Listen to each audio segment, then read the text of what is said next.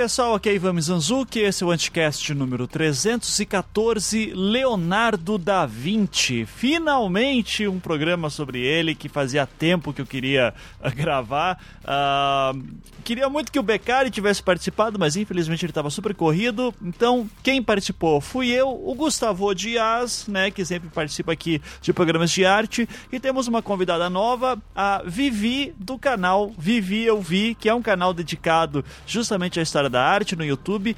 Extremamente divertido, muito interessante, conteúdo muito bom. A gente vai falar mais sobre eles, mas o link já está na postagem pro canal dela. Se você não conhece e gosta de História da Arte, você está perdendo seu tempo. Uh, Uh, esse programa ele está sendo feito com o apoio da editora Intrínseca, porque ela acabou de lançar uma biografia do Da Vinci que foi escrita pelo uh, biógrafo Walter Isaacson. Walter Isaacson, eu estou falando em português mesmo. Uh, e o Isaacson ele é conhecido por fazer grandes biografias, né? Ele já fez do Einstein, do Steve Jobs, do Benjamin Franklin. Então é um cara assim, que gosta de fazer isso. Eh, e daí assim a gente vai, o programa a gente vai comentar várias coisas em referência ao livro, sobre o Da Vinci também, citando outras fontes, contrapondo outras situações. É, e no final a gente vai dar o nosso parecer geral uh, sobre o que achamos dessa, dessa nova obra do Isaacson.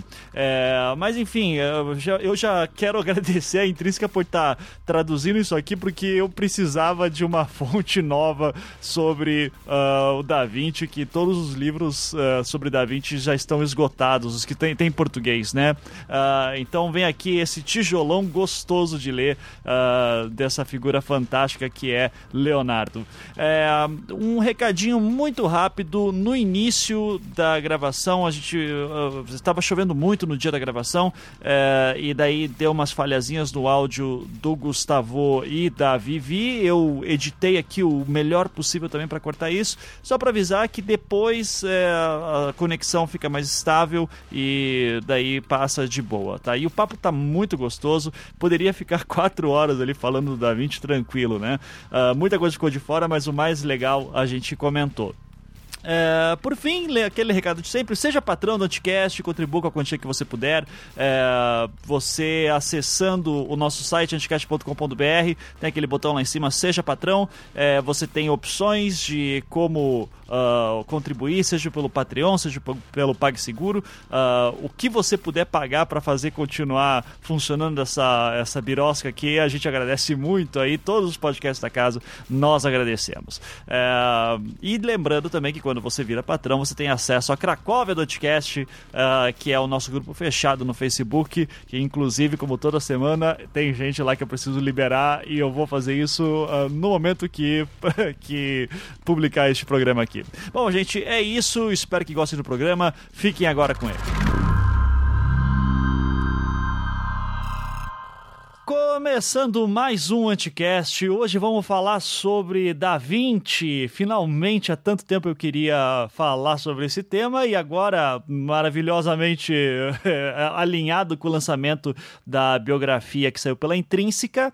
É, infelizmente o Beccari não pode participar, né? Não pode participar, o Beccari estava correndo, eu sei que todo mundo gostaria dele também, mas até prefiro que ele não participe porque ele é muito chato nessas horas. Prefiro aqui um cara mais interessante, como Gustavo Dias. Tudo bom, Gustavo? Como é que você tá, meu querido? Obrigado. Sou mais interessante que o Beccari, hein? Muito eu mais. Sei se eu concordo. Be Beccari é insuportável. Mas, é, é legal, Ivan. Obrigado por é, nos convidar mais uma vez. Eu estou muito bem. Para quem não lembra, né, Gustavo, pintor, né, pensador da arte também, professor, um cara muito bom aí. Uh, e também para nos acompanhar no papo, temos aqui uma, uma youtuber celebridade aí, eu digo com todas as palavras. Dona Vivi, do Vivi Eu Vi, que é um canal de história da arte muito legal. Vivi, seja muito bem-vinda e se apresente aí para o público. O que, que, que você faz da vida? Uhum. Manda ver. ah, gente, obrigada Ivan, pelo convite também. É meu primeiro, primeiro podcast. Não sei como é que eu vou ser, vou me sair aí, vamos ver. Mas eu tenho um canal, Vivi Eu Vi no YouTube, eu falo de arte, de várias coisas da arte, assim. Uhum. E sei lá, eu não sei, eu, eu, fico na dúvida se eu sou youtuber, se eu sou blogueira, se eu sou vlogger, se eu sou. Tem tanto nome para isso hoje em dia, né? Eu acho que eu sou só uma pessoa normal. Só. Não, você é um, um, um raio de esperança dentro do YouTube, assim, porque no meio de tanta luta, banheira cheia de Nutella, você realmente traz um conteúdo muito bom. Uh, o, o canal da Vivi, obviamente, estará linkado na postagem, mas devia ter. Eu tive uma curiosidade, assim, qual que é tua formação? Assim, é, você é só uma entusiasta? Você fez belas artes? O que, que você fez a vida? Não, eu sou formada em comunicação social. Eu sempre fiz muito curso de arte, assim, mas eu sou entusiasta mesmo. Eu sou rata do museu, fico lá, feliz da vida, vendo umas obrinhas. Eu acho que eu sou, eu tô mais no lado da fã mesmo da arte. Eu gosto muito e acho que me, é mais sei lá, faz bem para minha alma a arte, sabe? Aí o negócio, eu fui descobrindo me fazia bem, eu fui querendo ela mais perto de mim. Essa é a minha jornada. Legal. Uh, e feliz você, Vivi, porque eu te invejo. Você vai e fica feliz da vida no museu. Eu confesso que cada vez mais eu vou tristíssimo para o museu e saio mais triste ainda. Porque a gente tem uma, uma consistência, uma, uma característica aqui no. É, quando a gente se reúne, né, é, me fala, inclusive, especialmente com o Becari, que a gente tem um certo resguardos assim, em relação à arte contemporânea. E como é, o que uhum. precisa justamente é de mais da 20, né? Mais é uma produção assim como essa, de algum modo. Né? Eu discordo, eu, eu gosto. Eu para museu como obrigação do ofício. Assim. é, eu Vivi, te, te, te, apresentando aqui assim também, esse, esse lado do, do Gustavo, Vivi. O, o, o, Gustavo, ele queria ter nascido na Renascença, sabe? Então, é. uh, e eu sou o cara que curte contemporâneo, moderno, e daí eu fico aqui só sozinho às vezes. É, já, vai, já emenda essa pergunta: você gosta de arte contemporânea, moderna ou também queria estar na Renascença? Não, eu sou super contemporânea, eu amo arte contemporânea, eu super entro nessa brisa, adoro. eu gosto de Renascença também, mas eu sou, sei lá, cara, sou do, do YouTube, né? Eu curto uma, eu curto uma contemporaneidade. Sim, olha aí, pela primeira vez no Anticast sobre arte, eu não tô sozinho, Gustavo. Hoje é minha vingança. É verdade, né? Hoje eu tô minoria aqui. É, mas, mas curiosamente para falar sobre arte clássica, né? Né? Então, uh, vamos deixar para as tretas num outro dia. É, Gente, Leonardo da Vinci. Então, eu acho que começamos pelo básico, né? Nasce em 1492, bem ali, 1452, perdão, uh, bem ali na virada que tá tudo acontecendo, né? Virada do século XV para XVI, invenção da imprensa, fim do Império uh, Otomano, é, otomano não, início do Império Otomano e queda do Império Bizantino, uh, grandes navegações. É, se a gente pensa numa figura do daquele estereótipo do homem da Renascença, Da Vinci às vezes é o a figura que a gente está tá ali uh, colocando acima, né? Uh, eu queria, Gustavo, que você falasse um pouquinho da formação dele, porque ele vai ser, desde criança, já discípulo do Verrocchio, né? Que é um outro grande pintor. Uh, você sabe dessa, de como é que foi esse, esse tempo em que ele trabalhou lá com o Verrocchio? Sim, é, ele... É, ele, ele tem uma característica muito curiosa, né? Que ele é um filho bastardo.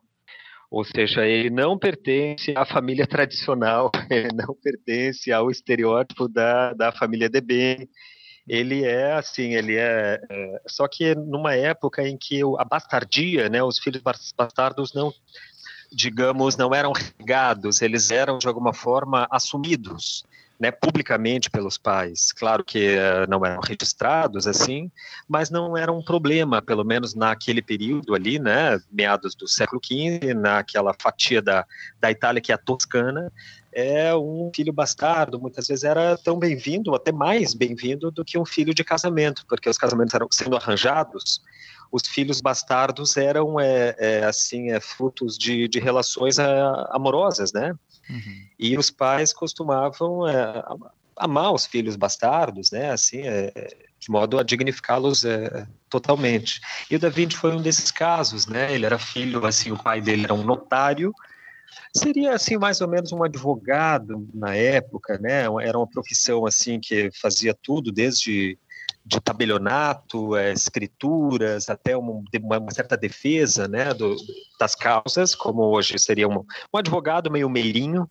Uhum. E então ele, o pai dele pertencia a uma classe média que foi se enriquecendo cada vez mais ao longo da vida e que só que a mãe do Da Vinci mesmo era uma camponesa, né? Alguém que é que é mal citada, né? Se sabe vaga, vagamente o nome dela.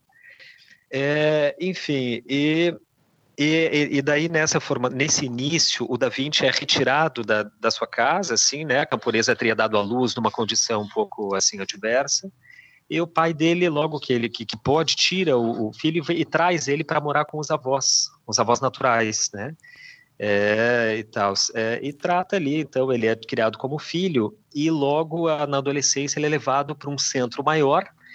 Ele nasce em 20, né, que é quase que uma, uma cidadela, assim como a gente diz, uma, uma vila de Florença, e a, na adolescência, aos 14 anos, ele é levado para Florença e ali ele é introduzido, né? O pai dele coloca ele assim de bom grado no ateliê de Verrocchio, que era o grande mestre, um dos grandes mestres do período ali, né? Que tinha uma era um chefe de oficina.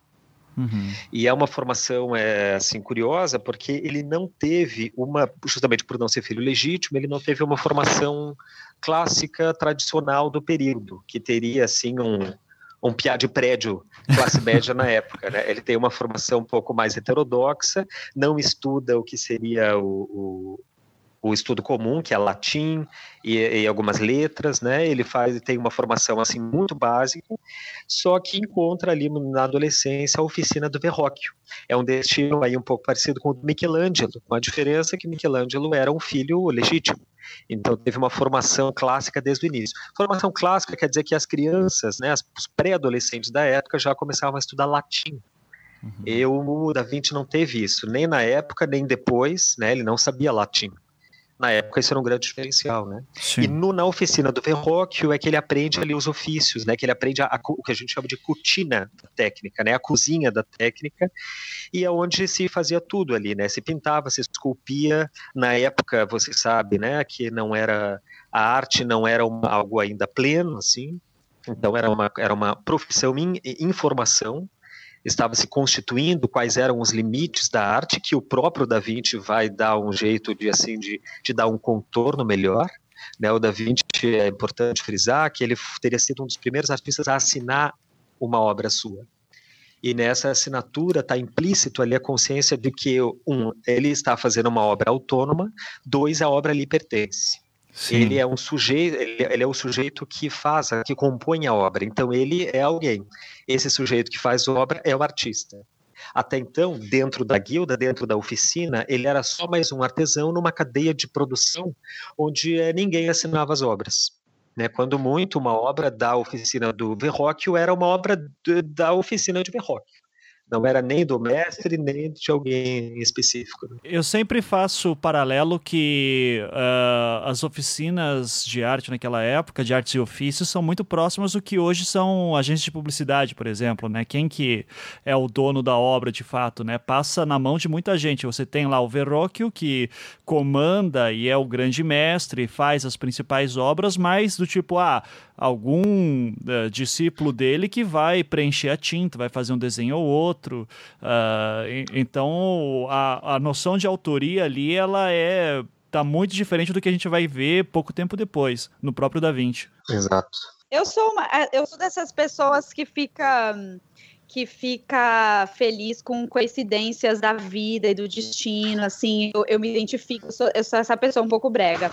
Aí no livro até ele cita que por ele não ser um filho legítimo e ele sendo primogênito do Piero, ele deveria seguir a carreira do pai, se ele fosse filho legítimo, e que ele ser um filho ilegítimo, na verdade, acaba sendo um primeiro uma primeira condição aí dele ser artista e de não estar tá ali fechado na função de tabelião junto com o pai, que seria uma, uma um, um destino meio que óbvio se ele fosse o filho legítimo. Eu acho, sei lá, eu, eu gosto desses detalhes. E uhum. aí, Outra coisa que eu li aqui também é que a, tem uma estátua de um Davi do Verrocchio que muito provavelmente quem serviu de modelo foi o Da Vinci, porque coincide com a época que ele entrou no ateliê, ele tinha 14 anos, e aí é essa figura. E, e assim, é o primeiro momento que você olha para ele e começa a tentar imaginar a cara do Da Vinci, né? Porque hoje em dia a gente é acostumado com imagem o tempo inteiro e foto, e a gente sabe como é que as pessoas são, e aí o Da Vinci a gente não tem nenhuma foto dele, tem aí alguns umas tentativas assim, ou sei lá, não tem certeza se é autorretrato ou não. Uhum. E aí essa só de ter essa, esse vislumbre de que talvez aquele aquela estátua seja um talvez um pouco idealizado, mas o da, o da Vinci de 14 anos eu também já fico felizinha, assim, de começar a poder materializar o físico do Da Vinci na minha cabeça. Sim, sim. É, e vai ser na oficina do, do, do Verrocchio que o, o Verrocchio vai estar tá pintando lá o batismo de Cristo, é nessa, nessa, né, quando o Da Vinci já tem vinte e poucos anos, uhum. é, e que daí o Da Vinci, o, o Verrocchio está pintando essa obra, e daí pede para o Da Vinci pintar um anjo e daí começa a história já do pessoal na oficina mesmo dizer: Caraca, nem o Verroco pintaria tão bem esse anjo, velho. E o Verroco fica putaço. Mas você sabe é, que isso história, é uma das... ele parou de pintar. É, tem, tem, uma, tem essa lenda, né? Uh, de que daí o Verroco teria parado de é. pintar e... e uh, fala aí, Gustavo, que você ia fazer comentário. É, é que isso é... O, o que é mais importante é, são duas coisas, né? A gente sempre tentar é, alcançar a grandiosidade do Leonardo da Vinci, enquanto artista, né, enquanto um homem notável, de muitos recursos. E a outra tarefa que eu acho que sempre se coloca, assim, quando a gente estuda, pesquisa, conversa sobre Da Vinci, é desconstruir Leonardo da Vinci. Uhum. Porque ele foi, já desde o início, isso acontece muito com Michelangelo também, e acho que com todas essas personalidades muito notáveis da história, né, que sobre ao redor deles começam a se construir mitos que aparentemente no primeiro momento é, engrandecem-nos enquanto é, artistas, enquanto intelectuais, enquanto né, pessoas, mas ao mesmo tempo acho que empobrece esse lado humano, que talvez seja esse lado que a Vivi queira, queira encontrar, né, buscando ali um, a materialização de um retrato, como seria o, o físico do Da Vinci e tal. É a parte, é, digamos, humana, material dele, que no que os torna grandiosos, eu acho, né? E, e esses mitos eles, retiram, eles eles nos elidem essa parte humana. Tem uma interpretação que eu acho muito boa. Eu li pela primeira vez no Arnold Hauser, História Social da Literatura da Arte, né? Esse famoso, o Ivan conhece muito bem aí, uhum. e que ele desconstrói um, esses, esse mito de uma forma brilhante ali de que o é um mito muito divulgado, tá? Não é um, um equívoco assim é, leviano. Está em todo o livro do Da Vinci consta isso que exatamente se falou aí, que ele que o, o Verrocchio dá uma incumbência para o Da Vinci né, pintar uma parte de uma obra lá, é um anjo da, da, de, uma, de um afresco da Anunciação, e o Da Vinci se sai tão bem que o Verrocchio deixa de pintar assim um pouco é, ultrajado, né? Ele tem uma atitude assim de despeito em relação. E o Hauser faz uma desconstrução é magnífica. Ele disse uma coisa muito simples que é o seguinte: o Da Vinci não tinha exatamente, não entrou ele entrou como um aluno qualquer da, da, da, da oficina, era um pouco mais notável, porque especialmente porque ele era belo demais, é, né, e naquele tempo isso era uma grande, era de fato uma criança muito inteligente, você sente imediatamente que é uma criança muito inteligente, veio pelas mãos do pai, que era o Piero, que era um homem importante no contexto, etc. Mas o que acontece? Ele, as encomendas foram dadas para ele da forma que normalmente seriam dadas. Chega o um momento que o Verrocchio recebia muitas encomendas, muitas de todas as formas, especialmente de esculturas. E quando ele vê a pintura do Da Vinci, né, quando ele vê o trabalho desse discípulo que já dava conta de pintar, é, assim, é, de fazer uma produção de qualidade, ele abre mão da pintura e vai se dedicar somente à escultura, porque ele tem muitas encomendas, inclusive encomendas atrasadas. Entende a, diferença da interpretação? Sim, sim, sim. Não é que ele vê, nossa, o Davi que talentoso, vou parar de pintar porque estou agora insultado. É o contrário, ele uma vez se vê assim, é, vê que um discípulo pode tratar dessas encomendas, ele vai fazer outra coisa. Sim, faz sentido. Faz sentido. É curioso porque é curioso porque o Picasso tem meio que uma história parecida assim. Não sei se ele se inspirou no Da Vinci, mas diz que ele, o pai entregou os pincéis para ele e nunca mais pintou depois que viu o talento do filho. Então não sei se é meio que uma, uma tentativa de construção do mito mesmo. Não sei se essas histórias são reais e se o Picasso já foi se inspirando em Da Vinci para ter para contar esse conto mas é isso, faz parte de, de, você ser um intocável, de você ser o gênio inalcançável e que de repente você já chega com 14 anos assustando todo mundo ao seu redor porque ninguém vai nunca se igualar a você, assim. Sim. E só para fazer a correção que daí o, o Gustavo fez para mim, praticamente, a, a pintura que diz que foi uh, que o Da Vinci fez do anjo e daí deixou o Verrocchio encabulado foi a, a Anunciação. Uh, o batismo de Cristo foi uma pintura que ele ajudou anteriormente, mas não chegou a ter esse efeito. De acordo com a lenda, né? E isso, é, nessa lenda é importante também uh, ressaltar isso que o Gustavo está falando, porque muito do que a gente sabe desses grandes artistas do, do Renascimento, tanto do Trecento, Quattrocento e principalmente Cinquecento, que são os três períodos do Renascimento, né? Uh, isso vem muito do que o Vasari escreveu, né? Vasari que é considerado o, o pai da história da arte, porque no, no século XVI passou a, a tentar resgatar e registrar a história dos artistas que tinham passado ali pela região que hoje conhecemos como Itália. É, e, e, quando ele faz isso, não sei se vocês já tiveram a oportunidade de ler o, o Vasari uh, diretamente, o Vasari, ele, assim, não tem artista ruim pro Vasari, sabe? É todo mundo, maravilhosas pinturas, ou não sei o quê, ele exalta um ou outro, uh, mais do que o, em relação a outros, mas em geral o Vasari sempre uh, enaltece boa parte dos pintores que tem lá, e esses são os primeiros registros, então, é, de uma coisa vai construindo para cima e a gente hoje daí tem muito disso, dessa apreciação e do estilo que o Vasari escrevia via. É, fica, daí, daí, acaba transformando a história, às vezes vira mais lenda mesmo do que de fato algo é, que aconteceu. O Vass, exatamente, o Vassari, Giorgio Vassari, né? Ele é tão importante quanto é assim desastroso para a história da arte. Eu gostaria de falar assim, uma coisa que o, uhum. acontece exatamente o mesmo com Da Vinci, mas com Michelangelo, que é um objeto mais próximo de estudo meu, assim, é uma coisa terrível, porque eu li, acho que tudo que em português que se escreveu sobre Michelangelo, assim, esse publicou em livro, eu tive acesso e pelo menos 70 ou 80% sai diretamente da biografia que o Vasari escreve sobre Michelangelo. Uhum. Tá? O Vasari escreve duas biografias do Michelangelo, né? Ele escreve uma primeira, numa primeira edição das Vidas, Vida dos, dos Artistas, né? Que foi o, o, livro onde ele eh, primeiramente publicou assim a primeira história da arte e depois é o Michelangelo não gosta, eles eram amigos pessoais, o Michelangelo achou que tinha problemas e ele escreve uma outra, uma segunda versão.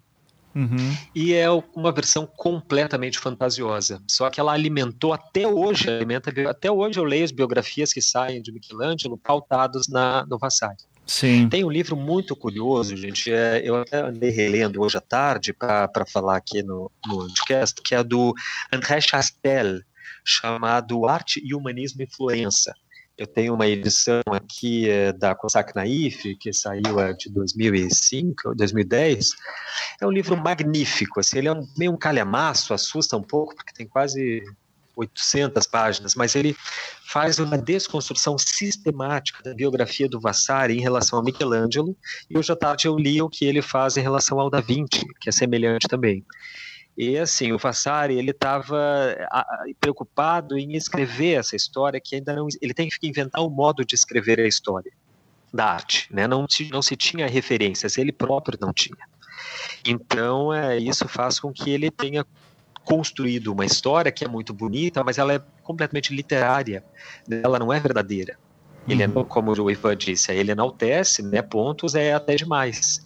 E ele foi o primeiro a escrever e o primeiro a criar o grande mito da genialidade do Michelangelo, do Da Vinci, etc, etc. Sim. Não que não foram, é, assim, grandes gênios, mas é preciso lê-los dentro do seu contexto, né, articulados com o seu século. Isso é o que falta em Vasari.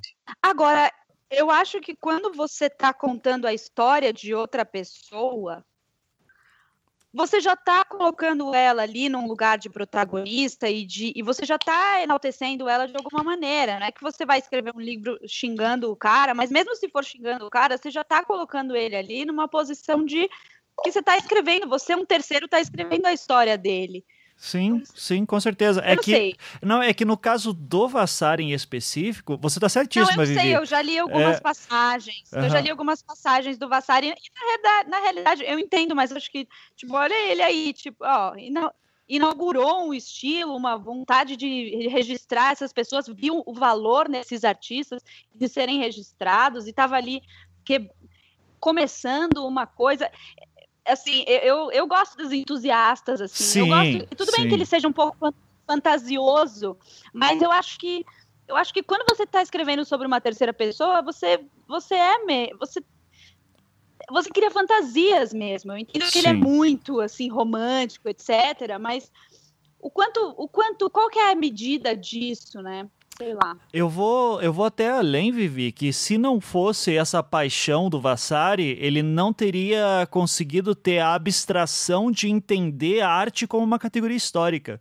É, a partir do momento que ele faz isso, ele inaugura todo um campo de, de estudo que é, olha, que tal a gente estudar a história da Europa através dos artistas, né, e das obras. É, até então, a gente fala, né, o que marca a arte medieval é a ausência de artistas, né, da noção do artista. Quando o Vasari vai lá e, e faz a sua, a sua obra Vidas, eh, ele está criando uma nova categoria histórica e, além disso, o, o que eu acho mais fascinante na biografia, na segunda biografia que ele faz do Michelangelo, né, que é a biografia completa, a vida de Michelangelo Bonarotti, que tem traduzido em português, uma edição muito legal da, Uni- da Unicamp, inclusive, ah, ele ah, ele tá falando aquilo de fonte primária, isso que é interessante. É tipo, Michelangelo, me conta a tua história. E Vassari escrevendo e Michelangelo ditando. Então, tem muita coisa ali também que é o Michelangelo fazendo o marketing dele. que, que o Michelangelo era um cara que sabia se construir também, né? Isso ó, é o legal. E, e com o Da Vinci já não foi bem assim, né? Com o Da Vinci tem muita coisa da sua vida que a gente perdeu e que daí vem de um trabalho de detetive de historiadores mais tarde.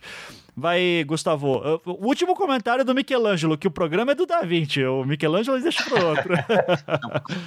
É o, não, é claro que o, o Passari tem uma importância impressionante, né? Justamente por inaugurar isso.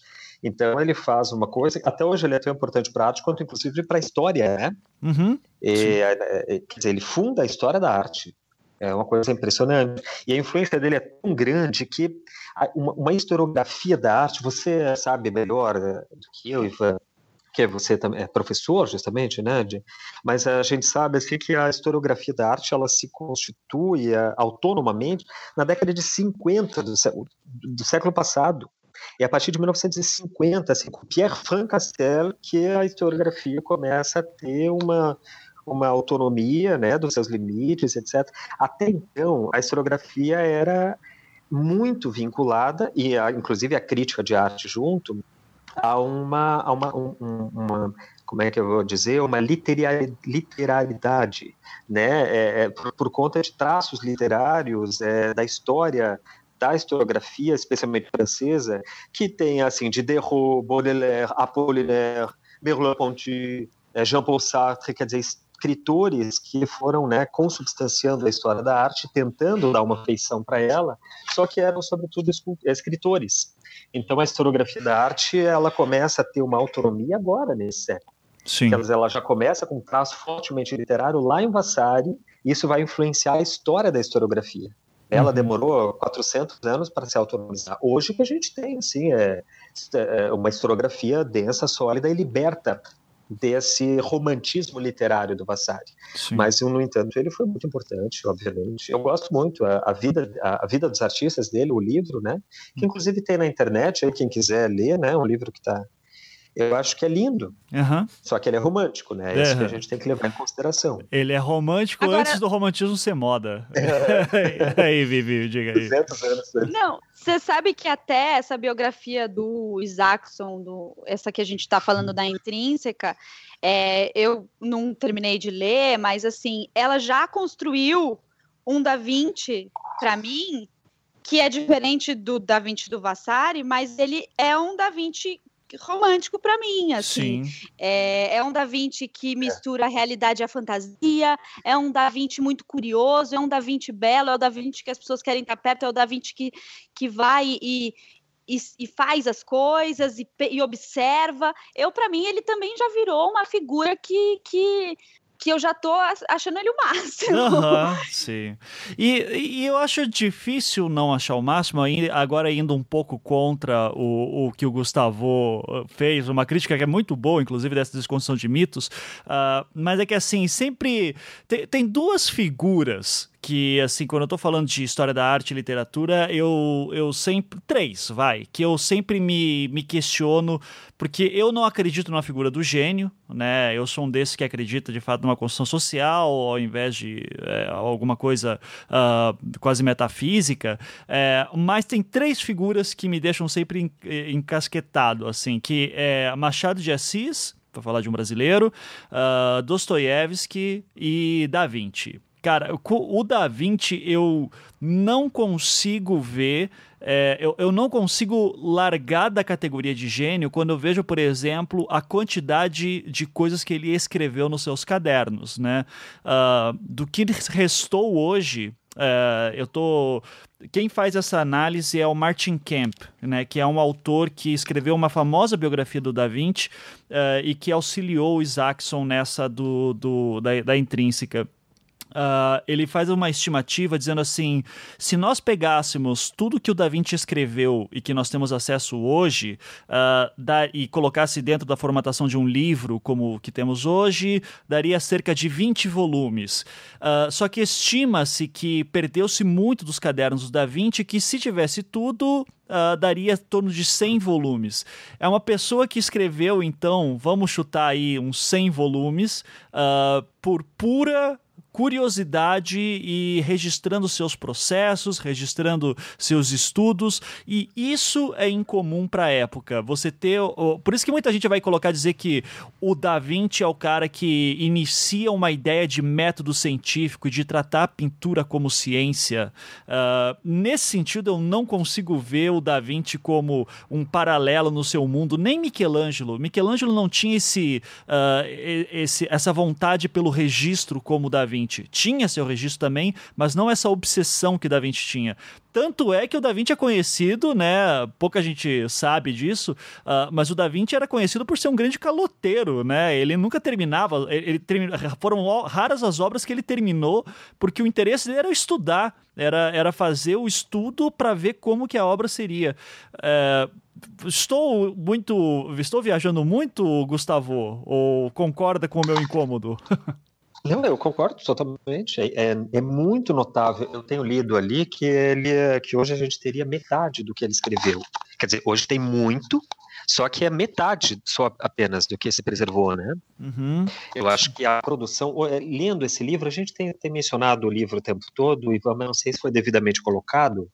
Né, é a, a, a biografia mais recente do Da Vinci que foi traduzida, né, pela pela intrínseca, intrínseca né? Que é do Walter Isaacson, né, esse norte-americano, que escreve, enfim.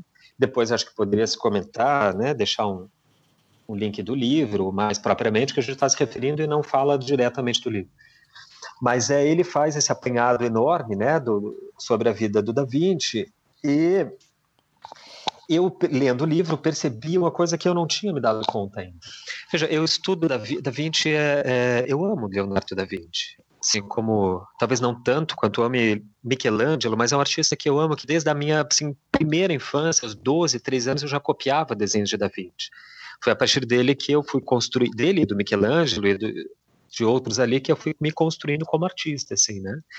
E, então eu estudava assim com, com, com amor mesmo, desde a minha é, é, pré-adolescência.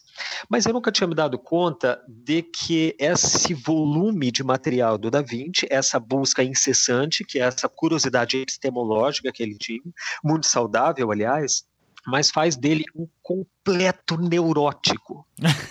neurótico no sentido clínico, psicanalítico, total neurótico. Ele tinha, eu sabia sempre, claro, né, conhecer os, os registros da Vinci, eu uh, tenho para mim que ele queria fazer uma coisa que era assim, a, a, a, a ambição do Da Vinci era construir um ser humano. Uhum. Essa era a ambição dele. Porque ele faz estudos não só assim de anatomia, ou seja, estuda o, ser humano na sua constituição morfológica, como é sistêmica, né? Ele vai estudar a organização dos sistemas, desde a fecundação, né? Tem uh, esboços muito interessantes de copos de, de, de, de casais transando, né? Que ele desenha no ato quer dizer, o pênis é dentro da vagina, e é como que seria ali o, o esperma fecundando. Aí tem, faz estudos da, da, da, da do, do, feto dentro do útero, como que ele se desenvolve. Aí estuda, quer dizer, aí estuda robótica, estuda mecânica, aí desenvolve protótipos de robôs. Né, os primeiros robôs teriam sido feitos assim por Da Vinci. Quer dizer, a ambição final era reconstituir um ser humano né, o Sim. corpo na sua inte... aí estuda filosofia, estuda etc para conseguir assim é, dar um estofo não só físico, mas também espiritual, como se ele quisesse fazer esse papel de Deus. E esse é um papel, esse é o registro pleno típico do neurótico. O neurótico precisa registrar tudo. Né? Essa tendência enciclopedista do Da Vinci, é, dois séculos antes do, do movimento do enciclopedismo, de fato, que faz dele, de fato, essa pessoa notável, né? Claro que um gênio, nesse sentido que a gente conhece, mas também um neurótico, que não consegue ficar sem registrar tudo. Sim. eu falo isso no bom sentido, tá? Não. Eu também sou neurótico. Não. Eu só não sou genial como Da Vinci, infelizmente. Com certeza. Não, e nem que ele estivesse alucinando. Essa quantidade de material que ele escreveu é uma obstinação que realmente é, é de se admirar. Uhum. É, e Vivi, sobre essa questão uh, do, da escrita dele, uh, até onde você leu o livro, uh, explica ali a questão de por que, que ele escreveu ao contrário, que é uma das curiosidades do Da Vinci, né? O que você tem a dizer sobre sim, isso? Sim, sim, eu achei isso maravilhoso, porque na verdade algumas teorias conspiratórias que a gente inventa sobre Da Vinci caem meio por terra, né? É um pouco desiludida que a gente fica porque ele era canhoto e ele escreve ao contrário para a caneta, para a mão dele não ficar passando em cima da tinta da caneta uhum. e não ficar borrando tudo. Então não tem assim o mistério de que ai, porque eram segredos inimagináveis e aí você tem que colocar o espelho, aquela coisa meio código da Vinci assim, aquele filme. Uhum. Sim. Ah, que eu acho, eu acho, eu adoro teorias conspiratórias, tá? Mas, mas enfim, eu achei curioso essa, esse desvendar isso. É. E, e também sobre os próprios. Acho que daí na questão dos cadernos, uh, acho que os mais fascinantes com os, os conceitos foi esses que o, o Gustavo citou do, dos, dos, estudos de anatomia, né? Uh, Nossa. Uh, você chegou nesse ponto também do livro, Vivi, do, das, dos estudos de anatomia? Como é que o Da Vinci fazia, a obsessão dele com a anatomia? Então, eu cheguei em um estudo que ele fez para o São Jerônimo, que aí depois ele vai aperfeiçoando o músculo do pescoço, depois que ele vai, ele estuda anatomia e aí essa pintura ele vai corrigindo.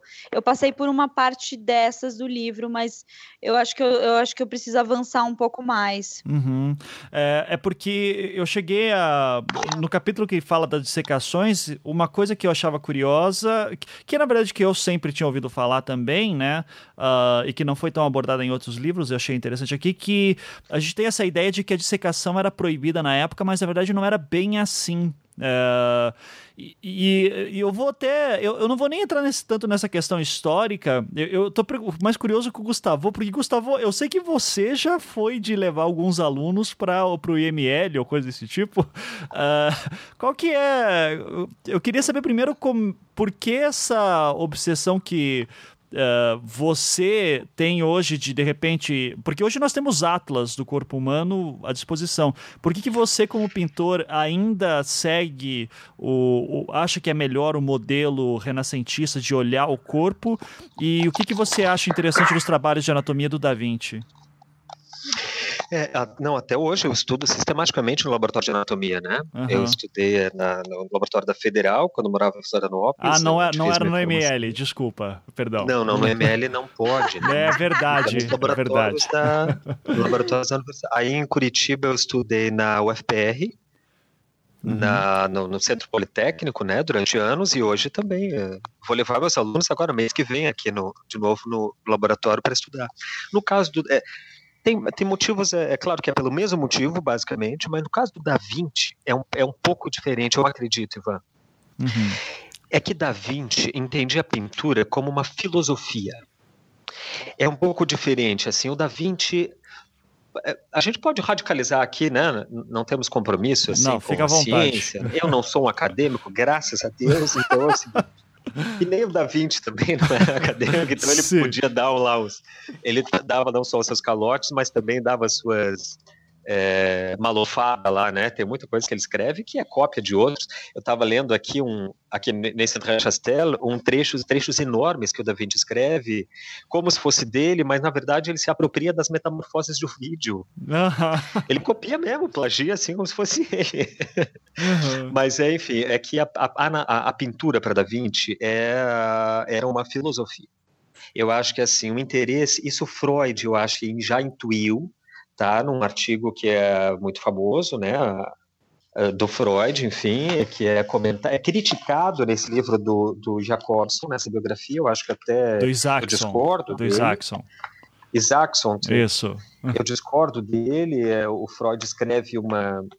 Enfim, depois eu, eu falo sobre isso, mas o, Freud tem uma certa intuição de que o, o, o Da Vinci é o seguinte, ele teria... É, é, como se trata de Freud, claro que tem sempre as análises dele a ver com recalque, com é, desse, é, é, desejo sexual reprimido, enfim. E ele, ele entende assim que o Da Vinci teria reprimido seu, a é, sua, seu, seu, seu, sua sexualidade, de modo a. E essa repressão lhe custou justamente é o, a, o endereçamento poético. Quer dizer, ele, ele deixa cada vez mais de pintar e se volta para a ciência. Isso foi progressivo na vida do Da Vinci, é notável, né? Ele, a partir dos 40 anos, ele começa a se direcionar para estudos mais científicos. A anatomia deixa de ser para ele um recurso instrumental para o desenho, para a pintura, e passa a ser um estudo em si mesmo né? Ele começa a se interessar por outra coisa, é, tem um interesse cada vez mais profundo, até digamos um pouco mórbido, né? Por estudar cadáveres, né? Reza a lenda que eles teriam estudado até vivissecção, né? Quer dizer, abrindo animais vivos para estudar a circulação do sangue. E, e, isso é, o Freud entende que essa, essa é, uma, é um custo de uma repressão, quer dizer, você é, é, é subtrai tua, tua impulsão poética e no, em busca de, uma, de um estudo mais científico, mais metódico, mais lógico, racional. Né, que assim você consegue canalizar aquela força sexual para uma coisa do, daqui, do que David teria se arrependido no final da vida. Ele de fato escreve, né, que ele deveria ter se dedicado mais à arte, que não devia ter dado, né, ido tanto para a ciência, etc. Eu acho que o Da Vinci é, tinha assim, ele é radicalizando agora, tá? E você me permite? Manda ver. Ele era ele não era artista no sentido assim que a gente costuma entender o artista. Da, é, Michelangelo era um artista porque ele é o interesse de Michelangelo. Ele, por exemplo, Michelangelo era um, era um grande erudito em Dante Alighieri, tá? Uhum. E Michelangelo era poeta também. Ele escreve, ele deixa mais de 300 poemas, assim, é muito bons, inclusive, que está em qualquer antologia de poesia e de literatura italiana, tal, tem poemas do Michelangelo. Mas isso nada do o Michelangelo não registra nada disso. A única o interesse do Michelangelo, inclusive quando estuda anatomia, quando e tal, é a escultura. Tá? Ele está absolutamente e exclusivamente interessado em eh, se constituir como artista, em deixar uma obra. O Da Vinci tem outras ambições, até maiores. Né? Para mim, a pintura para Da Vinci, a arte para Da Vinci, era um caminho para a compreensão da holística da totalidade da, da criação né, e, e da, das potencialidades humanas. Então, Da Vinci acho que encarava a pintura mais como uma filosofia, da qual isso impedia com que ele visse seus modelos é, apenas como corpos de superfície. Ele precisava ver o que ia pelo fundo. Então ele recorre ao estudo anatômico, não apenas para entender o mecanismo é, é, de funcionamento dessa forma, para poder desenhar melhor, esculpir melhor, mas porque ele encara o ser humano numa totalidade holística, sem a, sem a qual é, ele ficaria assim é, é incompleto. Né? Uhum. Eu estudo anatomia pelo motivo que Michelangelo estava anatomia. Eu, eu não tenho nenhum fetiche mórbido por cadáveres, é, nem o interesse assim científico para além daquilo. Eu estudo para poder desenhar melhor, porque daí eu compreendo ali no corpo humano a mecânica né, de como o corpo é estruturado e consigo desenhar sem a necessidade de ter sempre um modelo à minha disposição. Sim. Se eu quero desenhar, por exemplo, um personagem de cabeça para baixo, vou ter condições de convencer o modelo a ficar de ponta cabeça. Eu já, sei como o corpo se constrói anatomicamente, eu consigo reconstruir isso sem a, a utilização sempre da referência, entende? Sim, sim. O Da Vinci não, ele tinha um interesse é, diferente pela anatomia. Inclusive, já que você citou o, o Michelangelo, eu é, aqui na, na, na, biografia do Isaacson tem a parte que é uma parte famosa da treta com o Michelangelo, né? As tretas que tinham. Uh, que vai envolver, e daí, gente, quem quiser saber isso, leia o livro, que é uma delícia de ler. Uh, depois a gente vai fazer mais um comentário sobre isso. Uh, mas que, basicamente, assim, o, o da, a, a Itália, hoje que a gente conhece como Itália, ela na verdade era, não existia Itália, né? Você tinha cidades-estados e as duas mais poderosas, assim, em questão de uh, produção artística, era Florença, que era sem dúvida o grande centro cultural, e Milão, uh, Florença, que era da família Médici, Milão, da família Sforza. Uh, então, esses grandes artistas estão sempre passeando por essas duas famílias de alguma forma. O Da Vinci, em algum momento, recebe uma é, uma encomenda da família Esforça para fazer um cavalo gigantesco, lá, assim, o famoso cavalo do, dos Esforça que o, que o Da Vinci vai fazer, uh, que era para ser uma escultura, e ela nunca sai uh, do papel porque o modelo que ele tinha feito é destruído e tal. Uh, o que acontece é que assim, o Michelangelo e o Da Vinci têm uma diferença de idade de uns 25 anos, né, 20 e poucos anos. O, o Da Vinci, quando já está com seus 40 e poucos anos, sendo 50 anos já, assim, e ele volta para Florença e ele já é um artista uh, experiente. O Michelangelo é um jovem que já está despontando. Uh, tem as, as, passagens de que se encontravam na rua e daí o Michelangelo virava pro Da Vinci e falava: E aí, amigo? E os esforça? E aquele cavalo dos esforça? Uh, acreditaram em você que você ia terminar mesmo? caíram no teu papinho? Já era o, o Michelangelo provocando o, o Da Vinci da, da fama do, do Da Vinci nunca terminar as obras, né? Uh, eu acho engraçado essa reputação já na época, assim, do, o, o Da Vinci em vida já viu sua reputação uh, de nunca termina nada. então, uh, eu acho isso bonito de ver e, e o, o Da Vinci vai, vai em algum momento criticar a forma do Michelangelo pintar eu até tuitei isso, uh, que o, a, a, as palavras exatas que o Da Vinci usa, deixa eu até pegar aqui para não para não falar bobagem. Ele fala assim sobre o Michelangelo. Não se deve fazer todos os músculos do corpo tão evidentes, senão acaba produzindo um saco de nozes em vez de uma figura humana. Eu acho isso uma sacanagem. Não, mas foi tudo pago, viu, Ivan? Desculpa, só abrir um parênteses, é porque a, tem uma transcrição é bastante precisa de uma conversa que eles tiveram assim na rua, uhum. que tava o, Posso falar? É bem pode, rápido? Pode, falar, claro. Desculpa interromper, porque é, é exatamente o que você citou ali sobre o cavalo. Eles estavam, é, se encontraram assim no, no meio da rua, estava o Da Vinci com seus discípulos, e, e ele diz o seguinte: é, ele está discutindo com seus discípulos uma passagem de Dante Alighieri. Tá? Uhum. Então, ali discutindo é, é uma coisa difícil, né? E daí ele surge ali uma passagem obscura do poema que eles não, não, não conseguem entender, e nisso passa Michelangelo assim pelo outro lado da praça. O Da Vinci diz assim: não, perguntem a Michelangelo, chamem-no. Os discípulos vão lá, chamam o Michelangelo, e daí quando o Michelangelo chega, o, discípulo, o Da Vinci diz: olha, não, pergunte Michelangelo aqui, ele pode nos dar aqui a explicação dessa passagem obscura. O Michelangelo, que era sempre atucanado, já achou que o Da Vinci estava tirando com a cara dele, pegou e disse assim: ó, explique tu Tu que não foi capaz de construir o cavalo, se esforce. e ainda por cima, para tua vergonha, deixou pela metade. E mais, só esses castrados desses romanos são capazes de acreditar que você vale alguma coisa. Diz Costa vai embora. Ele diz assim. diz assim e vai embora. É. Agora, muito o, barraqueiro. É, o, e, assim, e, isso fala muito da personalidade dos dois, né? Porque o Michelangelo, desde muito novo, já era tempestuoso. O, o Michelangelo, ele vai ter esse reconhecimento já em Roma, uh, já pelos seus 16, 17 anos, enquanto o Da Vinci, se você for ver, ele vai ganhar fama lá pelos seus 30, né? Ele vai ser um artista. Ele vai pintar a Santa Ceia, que vai ser uh, talvez a sua grande, primeira grande obra, já perto dos 40. E essa diferença de idade eu acho sempre muito curiosa também. É, e sobre essa diferença da pintura, é, Vivi, você consegue identificar também isso que essa crítica que o Da Vinci fazia ao Michelangelo da forma da pintura? Porque depois que eu li esse trecho, eu comecei a ver e dizer, ah, era isso que me incomodava um pouco. Aí eu, eu, eu não cheguei nessa parte. Sim, é, é porque assim, o Isaacson ele diz o seguinte, né, que o, o o Da Vinci ele defende que a pintura é a forma mais elevada de arte. Obviamente o Michelangelo uhum. gostava mais da escultura, mas era um grande pintor.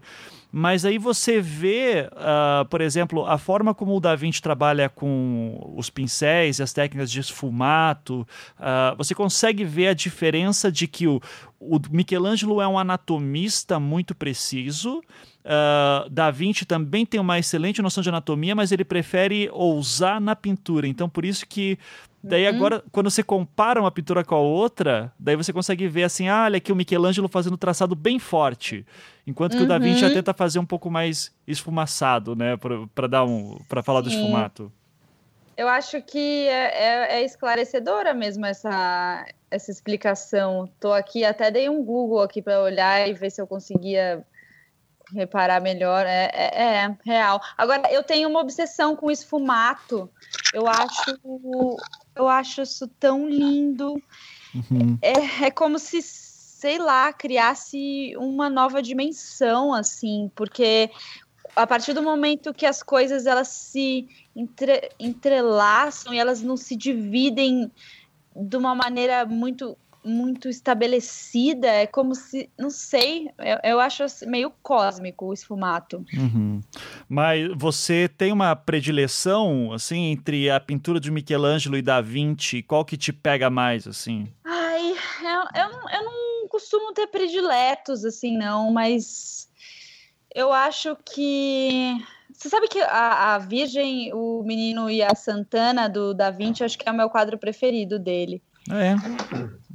É, eu não sei o que, que, tem nesse quadro. Eu acho que é o esfumato, talvez, mas eu acho tão bonito. Ou talvez porque no Louvre seja seja mais a Mona Lisa é muito é muito complicado, né, de você chegar até ela e perceber a graça pessoalmente, porque você tem que se acotovelar muito para isso acontecer. Aham, sim. Mas eu não sei, eu, eu uh, boa pergunta. Eu é. não sei, eu preciso o, faz o seguinte, antes de eu passar pro, pro Gustavo também, é, você como que você explicaria o esfumato num podcast? Que aqui não tem vídeo, né? Daí você vai ter que.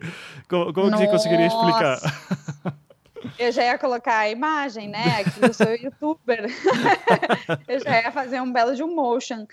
Ai, eu não sei explicar, mas é como se a, a passagem de uma cor para outra fosse meio que dissolvida, uma, meio que uma fumaça, assim, de uma da passagem de uma cor para outra, de um objeto para o outro. Acho que o Gustavo vai saber definir isso melhor que eu, assim, porque eu não tenho nenhuma técnica de pintura, meu é só, é só vontade de gostar. Sim. Aqui, é, só para quem não sabe, o esfumato é a técnica que foi, que é geralmente assinada como a marca do Da Vinci, né? Né? É, Gustavo, gostou da, da, explicação da Vivi? Então. Não, acho que essa, isso que a Vivi disse é exato, é isso aí mesmo. É que tem, a gente tem duas formas de sombreamento né, no desenho em especial. Um é a Ashura, que é quando você tem uma textura, né, é, é, é, e que essa a, a, intersecção das linhas nessa textura vai criando efeitos de sombreamento. O Da Vinci usava também bastante, mas outra que ficou assim, a marca registrada mesmo do, é, do Da Vinci é que é o esfumato. Até hoje a gente fala esfumato por causa do Da Vinci, porque ele teria não só usado isso, né, explorado assim a, é, radicalizado essa, esse procedimento, como ele reflete sobre, ele, ele tem elaborações sobre o ato de, do, do esfumato. Ou seja, ele está fazendo. Isso eu acho profundo no Da Vinci, eu acho uma das coisas mais profundas, que são as. Uh, o fato de ele não só pintar, esculpir, é, produzir materialmente, mas refletir sobre o ato de, sobre o exercício do desenho, refletir sobre o exercício da pintura, sobre o exercício da escultura. Uhum. Entende? Hoje para nós pode ser assim é, comum, né? Mas veja que na época era um artista do final do século XV, onde a arte mal assim tinha nascido, estava nascendo, e ele já dá um estatuto, uma dignidade filosófica para a arte. Ele tira a arte da, de uma ação mecânica, de uma repetição de procedimentos técnicos, e transforma ela num tema de eh, reflexão filosófica, de elaboração filosófica. E ele escreve. O que o Da Vinci fez é que ele conseguia, ele percebia que existia algo algo entre ele e os objetos, entre ele e o seu modelo, que borrava, que esfumava os contornos. E ele entendia que esse algo é quanto mais distante estivesse ele do seu motivo, do seu, é, né, do seu é, é, modelo, mais é, borrado ele via. Esse algo borrava as coisas, né, esbatia o contorno das coisas à distância e azulava as formas à distância. Ou seja, Da Vinci intuiu a atmosfera. Sim. Ele só não sabia assim explicar, né, em toda, com todas as palavras, enfim, mas ele intu, intuiu todos os efeitos atmosféricos que ele bota lá no fundo da Mona Lisa, por exemplo, no fundo da Virgem dos Rochedos, que a Vivi citou, né? E, e ele percebeu o seguinte, que esse esbatimento ele se dá sempre. Então ele teve, eh, ele entendia que tinha que ter uma técnica tanto de desenho quanto na pintura para reproduzir esse esbatimento, essa passagem em degradê, né, no, eh, que vai da, da sombra para a luz e da luz para a sombra, sem que a gente veja onde termina um, onde começa o outro. E daí no desenho ele começa a, a, a ter um método circular, né, aplicar circularmente o carvão, e na pintura ele explora uma coisa que já existia no momento, que eram as velaturas que são é, camadas de pintura. Você, pinta a tela e você depois de seco você repinta ela tudo de novo. E assim vai repintando, repintando, até 30, 40 velaturas. É, né? a Mona Lisa parece que tem 50 camadas, né? É impressionante, né? Porque era, ele, é, cada vez que você pinta, você vai retirando a marca do pincel né, e construindo uma volumetria mais sutil, mais fina. É para isso na intenção do Da Vinci era para representar essa fluidez atmosférica dos personagens, né? Olha, então o esfumato é cósmico mesmo, hein? Eu não errei. ah, é, mas é. é uh, eu sempre coloco para os meus alunos uh, a comparação do uh, da Ai caramba, o Nascimento da Vênus do Botticelli né? Uh, eu mostro para eles, olha, gente, tem que pensar que o Botticelli, é, ele é um grande pintor, se não o maior pintor da sua época, não fosse o Da Vinci. É, e você vê como o Botticelli, é, a anatomia da Vênus, por exemplo, ela tem problemas, né? O, o braço esquerdo dela é muito maior, o pescoço dela também parece um pescoço de girafa, e depois que você vê isso, você nunca consegue desver, uh, que ela, ele é bem uh, esticado, uh, o olho dela é extremamente definido, né, bem delineado, Daí você compara com a forma do olho da Mona Lisa, por exemplo, como o traçado não tem traçado, né? Ele é como se fosse uma fumaça que o teu olhar complementa. É, então, essa forma da intera essa interação do observador com uma obra, né, que o Da Vinci sacou que daria mais vida à pintura. E isso através de grandes reflexões que o Gustavo bem colocou.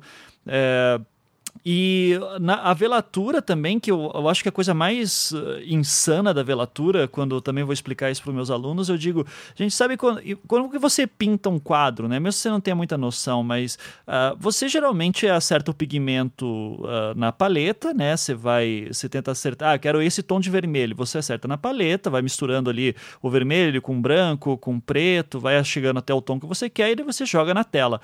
A loucura da velatura é que você vai chegando no tom através das camadas também, né? Então você faz uma base com uma cor, daí depois você joga uma outra base com outra cor e você vai chegando nos tons através das camadas fazer isso em óleo é uma insanidade, porque o óleo demora para secar, é chato pra cacete. Era uma técnica nova de pintura também na época, né? Que tinha sido desenvolvida pelo Jan Van Eyck uh, alguma, algumas décadas antes.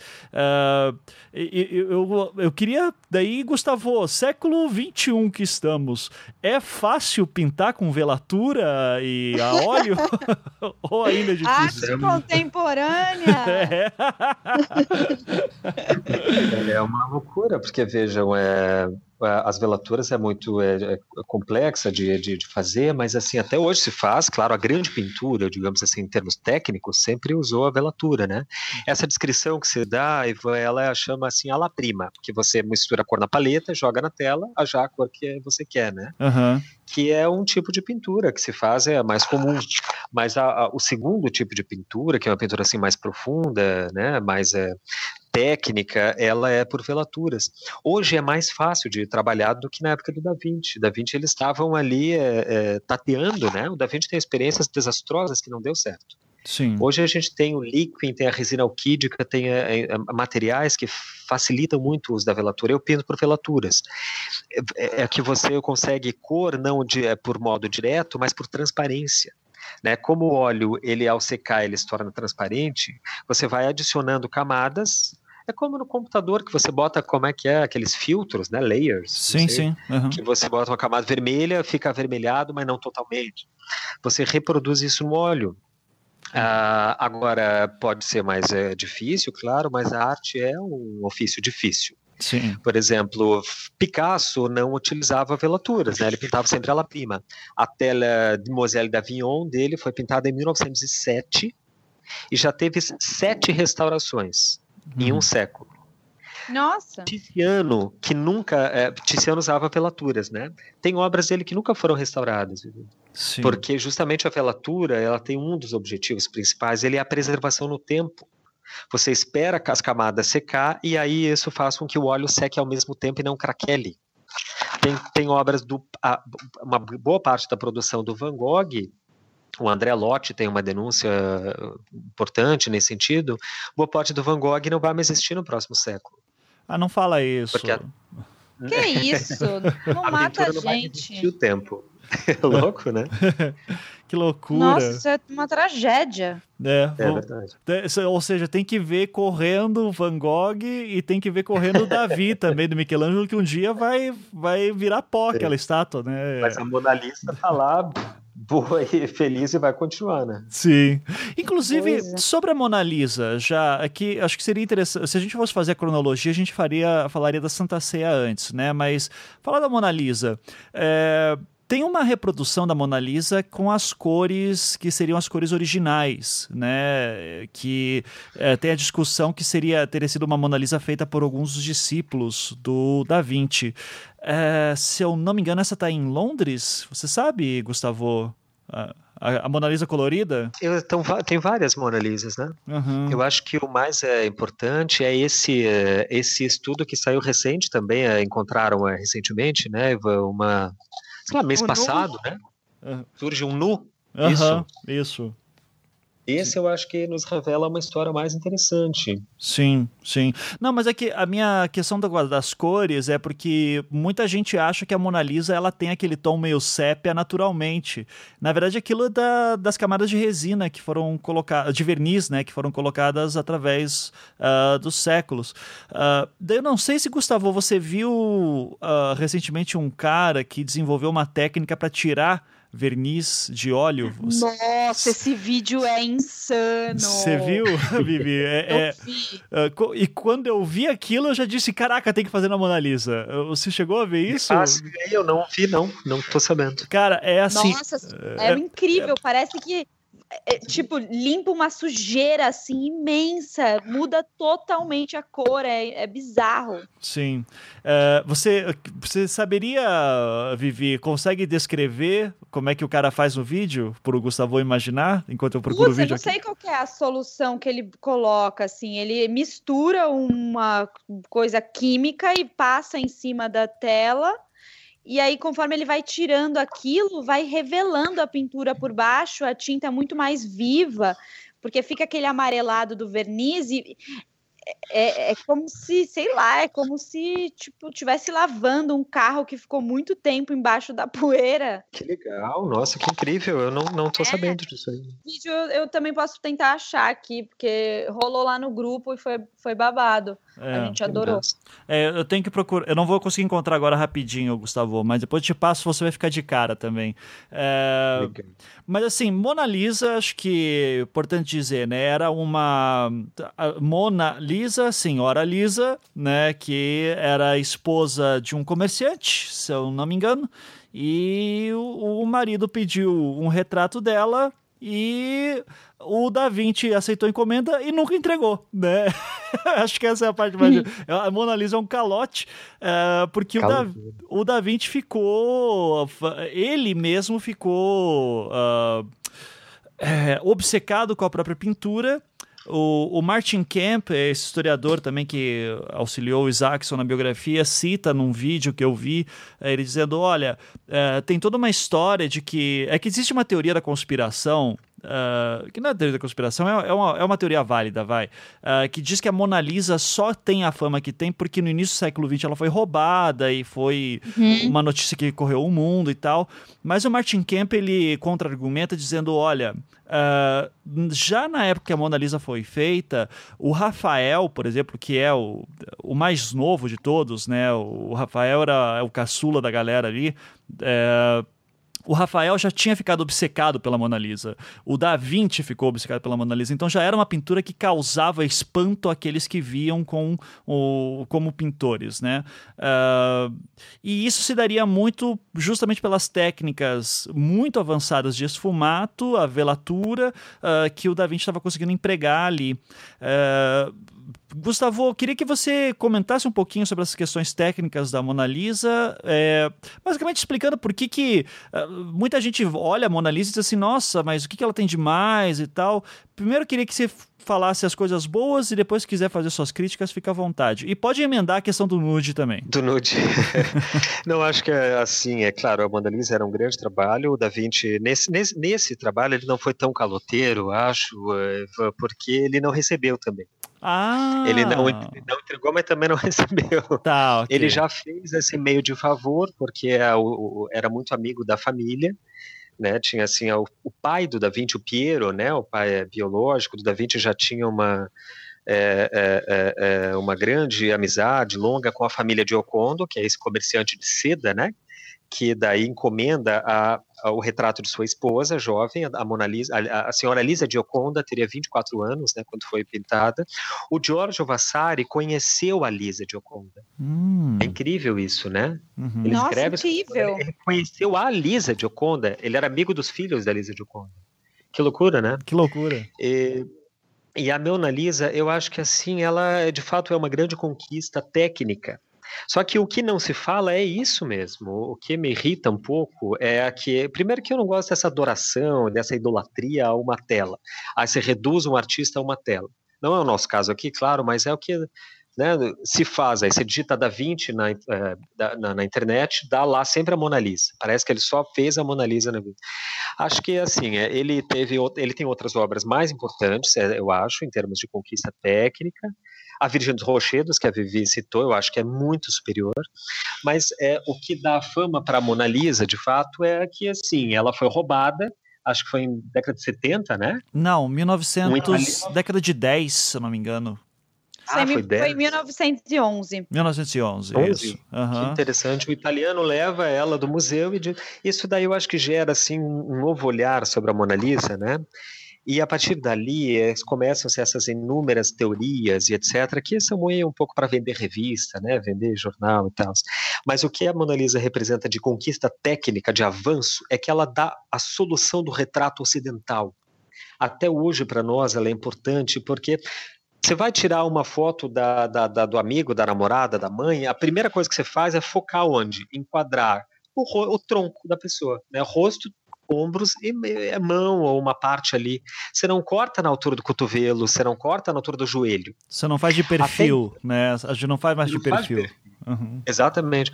Porque na época do Da Vinci, é claro que o retrato era era, era comum, mas era uma coisa que estava ainda surgindo, as soluções estéticas. A gente sabe que o Renascimento começa mesmo na Europa do Norte. Né? O Renascimento setentrional acontece antes do Renascimento uh, Mediterrâneo. E lá eles faziam retratos, só que assim, era retrato ou de corpo inteiro, ou só a cabeça do indivíduo. O que ficava estranhíssimo, porque é só a cabeça. Nossa, só a cabeça. pescoço. Você se digitar assim, retratos da, a, a, da, do Renascimento Setentrional, do século XV, se aparece vários, só a cabeça do rei, do, do, do clero, da, era estranhíssimo, ou de corpo inteiro. O que é um problema, porque a tela é muito grande daí, né, de corpo inteiro. O Da Vinci dá uma solução retratística, a gente meio que não percebe porque é muito natural, já foi introjetado na cultura, que é fazer o retrato de uma pessoa representando só o rosto e as mãos. A gente, por exemplo, não se pergunta, por exemplo, se a Mona Lisa tinha pernas. ninguém, não ocorre a ninguém essa coisa. Será que ela é paralítica? Uhum. Por que, que não nos ocorre? Porque ela satisfaz plenamente é, as exigências de um bom retrato. Aí ele centraliza essa, essa meio personagem, né, num fundo infinito, utilizando daí sim as velaturas, né, atrás, e mais, ela está centralizada entre duas vigas. A tela foi cortada no século XVIII, se não me engano, para caber dentro de uma moldura. Era uma coisa que eles faziam muito. E, mas se a gente olhar no, nos cantos da Mona Lisa, no canto direito e esquerdo, dá para ver uns, a base de duas colunatas, de dois pilotis, dois pilares pequenininhos, porque ficavam nas laterais da Mona Lisa. Então ela estava centralizada em, sobre dois pilares, um, direito, um da direita e uma esquerda, e um arco romano em cima. Sim. Isso dá uma instabilidade para a imagem, para o retrato extraordinária. Que isso que faz um sucesso estrondoso. E daí ela é copiada ad infinito, né? Tem muitas versões da Mona Lisa e mais ele ele inaugura um estilo de solução estética da retratística, uhum. que é incorporado na história da arte até hoje. Sim. É isso que eu acho que a Mona Lisa assim, tem de realmente é profundo, etc. O resto eu acho que é tudo história história para vender jornal. Sim, a eu história de que a Mona Lisa é um autorretrato, isso ah, daí. Não, isso aí tudo é, eu acho que é. é eu nunca acreditei nisso. Ela sorri, eu sorri, não sei o quê. Não, não, não, não o, sorriso, o sorriso é foda. Não, o sorriso é foda. Vamos, vamos. De verdade, Gustavo, você não, você não vai quebrar essa para mim, não. Que, que cara, é, eu sempre falo: olha, gente, se você olha metade do sorriso da Mona Lisa, ela tá séria, se você olha a outra metade, ela tá sorrindo e dependendo do dia você ela tá feliz, ela tá triste, ela tá cansada, ela muda o humor. Cara, eu, eu já tive a oportunidade deliciosa de dar três vezes a mesma aula sobre Mona Lisa num dia. De manhã, quando eu tô morrendo de sono, dando aula para 50 alunos, ela tá com um humor à tarde ela tá com outro, à noite tá com outro. Eu juro que isso é real. Mas então, você acabou de provar o meu argumento, porque eu, isso tudo são projeções nossas. Sim, é, mas é isso que deixa, Sim. isso que faz do Da Vinci, do, do retrato ser tão incrível. Você está feliz, você vê ela feliz, tu está triste, você vê ela triste. É que quando você vai pintando por velaturas, a forma do desenho vai explodindo. É uma coisa muito assim técnica. Se você pinta para o velador, você na hora percebe. Como são muitas camadas em cima, o desenho, o traçado original vai, é, vai se sendo deturpado. Ele vai literalmente explodindo. Então você tem uma forma assim que é só ver, por exemplo, imagens do Tiziano. Quem estiver nos ouvindo aí procure assim Tiziano, qualquer coisa, qualquer pintura dele é sempre por velaturas e você vê que parece que ele te desenhou e à medida que ele foi pintando o desenho se perdeu às vezes fica até um pouco deformado, né? Porque a tinta é, é, tem outra linguagem, ela é uma, é uma linguagem pictórica, né? E não é linear. Mas enfim, o que o nu que eu acho é interessante que surgiu esses dias, é, acho que depois o Ivan pode colocar no link ali a notícia, Ivan, caso uhum. alguém não, não, não, não saiba, né? Apareceu um desenho que já se sabia, já se conhecia, ele estava na eu estou tentando abrir a notícia aqui, mas minha internet está lenta. Mas é, é um desenho que apareceu, acho que em, na Inglaterra, né, Vivi? Você sabe? É, eu estou tentando me lembrar, mas eu acho que eram os especialistas do Louvre que estavam tentando, iam dizer se ela era mesmo, era ou não era. É um desenho que já se conhecia, normal, só que é, é, ele aparece assim numa coleção já datando do século do século XVIII, 1750, alguma coisa assim. Ele já, já, já tinha integrado essa coleção, a, que ele pertence até hoje, é uma coleção privada, se não me engano, mas era tido como um, desenho assim do, da escola de Da Vinci. Né, o Da Vinci ele, é, ele tinha alunos, discípulos que, que copiavam, né, normal, copiavam o Da Vinci. E ficou esse desenho era tido assim como algum discípulo dele. Só que recentemente, eu sei lá porquê, eles se deram conta de que talvez fosse uma, a mão do Da Vinci passou ali. De que fosse não só um desenho do Da Vinci, mas que fosse um estudo para a Mona Lisa porque ela está numa posição praticamente idêntica à Mona Lisa, o tamanho é praticamente idêntico, e eles eh, encontraram furinhos, orifícios uh, no contorno do desenho, que é um procedimento tradicional para você fazer o decalque do desenho para a tela. Uhum. Sabe como? E daí uhum. se deram conta, não, isso aqui é um estudo da Mona Lisa. Só que tem um detalhe, ela está nua. Sim. É um desenho da Mona Lisa nua.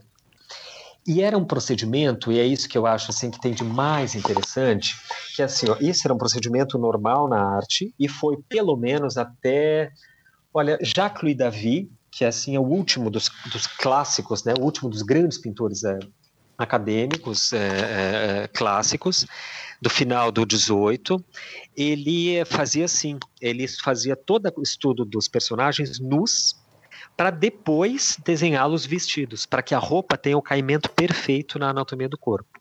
Tá? Tem um, é uma obra dele em especial, que a gente conhece o estudo, que é o Juramento de Poe.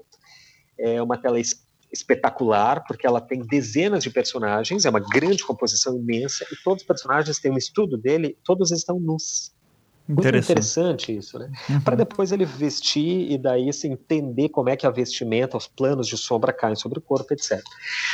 E daí, esse, acho que esse desenho do Da Vinci, né, que vamos considerar que de fato seja dele, né, porque era um procedimento que não era estranho, tá, pra, como estudo para uma tela, ele acho que traz de novo, né, Ivan, o que a gente discutiu no último podcast, que foi sobre a, a, a, a censura aqui do, do, do Crime Museu, né, e a censura que, que, que, tem, que a arte tem recebido no mundo, especialmente no Brasil, nos últimos tempos, que vem de uma de, de, de pessoas de um, de um, certo conservadorismo é burro na, é, ali no caso é, é, encarnado pelo MBL que são justamente pessoas que esperam ainda da arte que a arte seja assim um baluarte da beleza né, que seja assim a resistência de um estatuto de antigos valores da estabilidade, de proporção, que preze pela beleza, pela harmonia das proporções, etc. Que são valores muito específicos que aparecem na arte é, ocidental nesse momento, né, no século 14 e 15, no Renascimento, e que dura na arte até o século 18 e 19, né, uhum. e que uhum. depois é, são valores assim que são relativizados. Mas é, o que é curioso nesse desenho aí do Da Vinci, né, que foi encontrado do Nu, é, é, que, é que ela revela uma atitude muito típica do Da Vinci, que é esse empirismo, né, de querer isso é que é Da Vinci, de querer encontrar na realidade a sua verdade. Ou poderia inverter a verdade do real. Então ele vai investigar as plantas, ele vai fazer desenhos minuciosos de, de, de, de, estudos de botânica, do movimento das águas, de maquinismos, etc. Por essa atitude que funda, que inaugura o Renascimento, que é a atitude do empirismo, de você ir lá e ver a realidade como é que é. Então, o que Da Vinci faz não é representar uma beleza, uma harmonia de proporções, etc. Pelo contrário, o interesse de Da Vinci centrava-se nas grandes convulsões da natureza, nas grandes catástrofes. Isso é uma coisa sistemática em todo o pensamento, em toda a escrita, inclusive do Da Vinci. As transformações permanentes da natureza, as grandes catástrofes, as grandes enchentes, o movimento dos ventos, a circulação das águas, como que o corpo humano se transforma, como que as metamorfoses metamorfoses vão acontecendo. Não é à toa que ele era um grande fã de Ovídio, que escreve as metamorfoses, né, e se apropria desse texto, como eu citei no início aqui do, do podcast. Uhum. É, então, é, o que é curioso é que se espera de Da Vinci aquela beleza idealizada e se espera da arte essa atitude, né, de beleza e tal, quando na verdade é o contrário. A atitude de Da Vinci e dos renascentistas foi é, encontrar a realidade. É isso que faz essa arte que tanto incomoda essa, é, esses conservadores. Eles foram buscar na realidade como é que a realidade se expressa. E na realidade nós temos é, uma sexualidade diversa, daquela conservadora, na realidade nós temos sexualidades estranhas, é, ou seja, a arte está cumprindo o papel empírico né, quase que de uma atitude científico-poética, que é a mesma atitude do Da Vinci no século XV. É, Falei demais, né, Não, gente? não, mas é, eu só fico ouvindo e admirando você, Gustavo. Fica tranquilo. Uh... É, e eu fico pensando que a gente não conseguiu, né? Conseguimos, não conseguimos como sociedade, porque se a gente está aí desde o século XV e aí agora é Ai. Tanto que quando começou a história lá do Queer Museu, o meu comentário na semana em sala de aula foi justamente de: gente, aquele pessoal que tá reclamando não, não entende nada de arte. Assim, é. Uh, não que te, tivesse que entender que seja obrigação de alguém, mas uh, é, claramente as pessoas não estão tendo noção do que estão discutindo e o que entendem o que querem entender por arte. É, Agora, uh, sobre a Mona Lisa também, eu citei antes para vocês sobre uma Mona Lisa em cores. Uh, eu vi aqui, ela está no Museu do Prado, na Espanha, que eu estava querendo dizer. Estou mandando aqui pro, pelo Skype para vocês. Uh, e eu tô colocando o link na postagem também para quem quiser ver. Uh, que daí vocês podem ver a da esquerda é uma reprodução da mesma época que acredita-se que era de algum dos discípulos do Da Vinci. É, nela a gente consegue ver melhor que seriam as cores originais e dá para ver melhor, inclusive, as, as colunas é, romanas que o, o Gustavo tinha citado antes. E dá para ver melhor também o uso da perspectiva aérea, né, que é essa ideia do à medida que os objetos vão ficando mais distantes, eles vão ficando mais azuis, uh, do, os estudos atmosféricos do Da Vinci.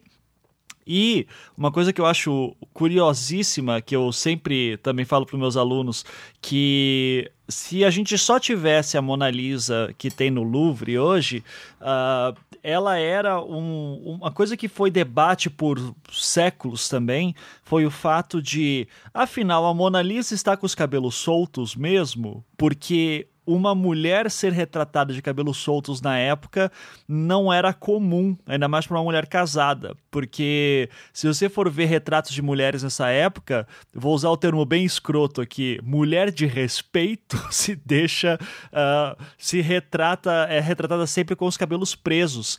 E daí, por séculos, foi se discutindo se de fato a Mona Lisa tinha alguma coisa nos cabelos ou não, até que com estudos de raio-x muito minuciosos, daí descobriram que aquela linha que ela tem na testa em cima é um véuzinho que serve para prender eu acho isso bizarro de tipo, caraca, quanto tempo se perdeu discutindo sobre o cabelo da Mona Lisa. Eu acho isso lindo. Assim. é, é, mas enfim, é, eu queria, a Vivi, você foi no Louvre, né? Chegou, você falou que não conseguiu chegar muito perto da Mona Lisa. Como é que foi a tua experiência? É, eu cheguei razoavelmente perto mas, mas é muito bombado, né? E, e esse fenômeno das fotos também é, dificulta bastante. Sei lá, eu acho que também você não consegue ter um momento de contemplação ali, porque é muito estímulo ao mesmo tempo. Eu acho que também o Louvre tem esse, essa questão. Eu, eu fico meio. Eu já fico meio empapuçada, assim, da quantidade de coisa, e aí não sei, parece que você não consegue absorver nada direito, assim. Eu fico um pouco angustiada uhum. da quantidade de estímulo.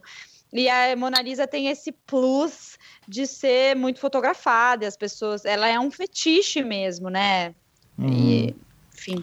Eu acho, eu tô aqui olhando a imagem que você falou do Museu do Prado, mas eu acho ela tão mais bonita sépia. É, não, é, ela é que acabou ficando mais pra gente, né, de da, da Mona Lisa. E ela tem diferenças de na pincelada também, né? Dá para ver uh, é... uma diferença também assim do, do que tanto que era discussão se era do Da Vinci ou não, meio que foi descartada meio rápido, porque você vê que uhum. o, o uso desse fumato e a própria anatomia não condiz muito com o que o Da Vinci fazia.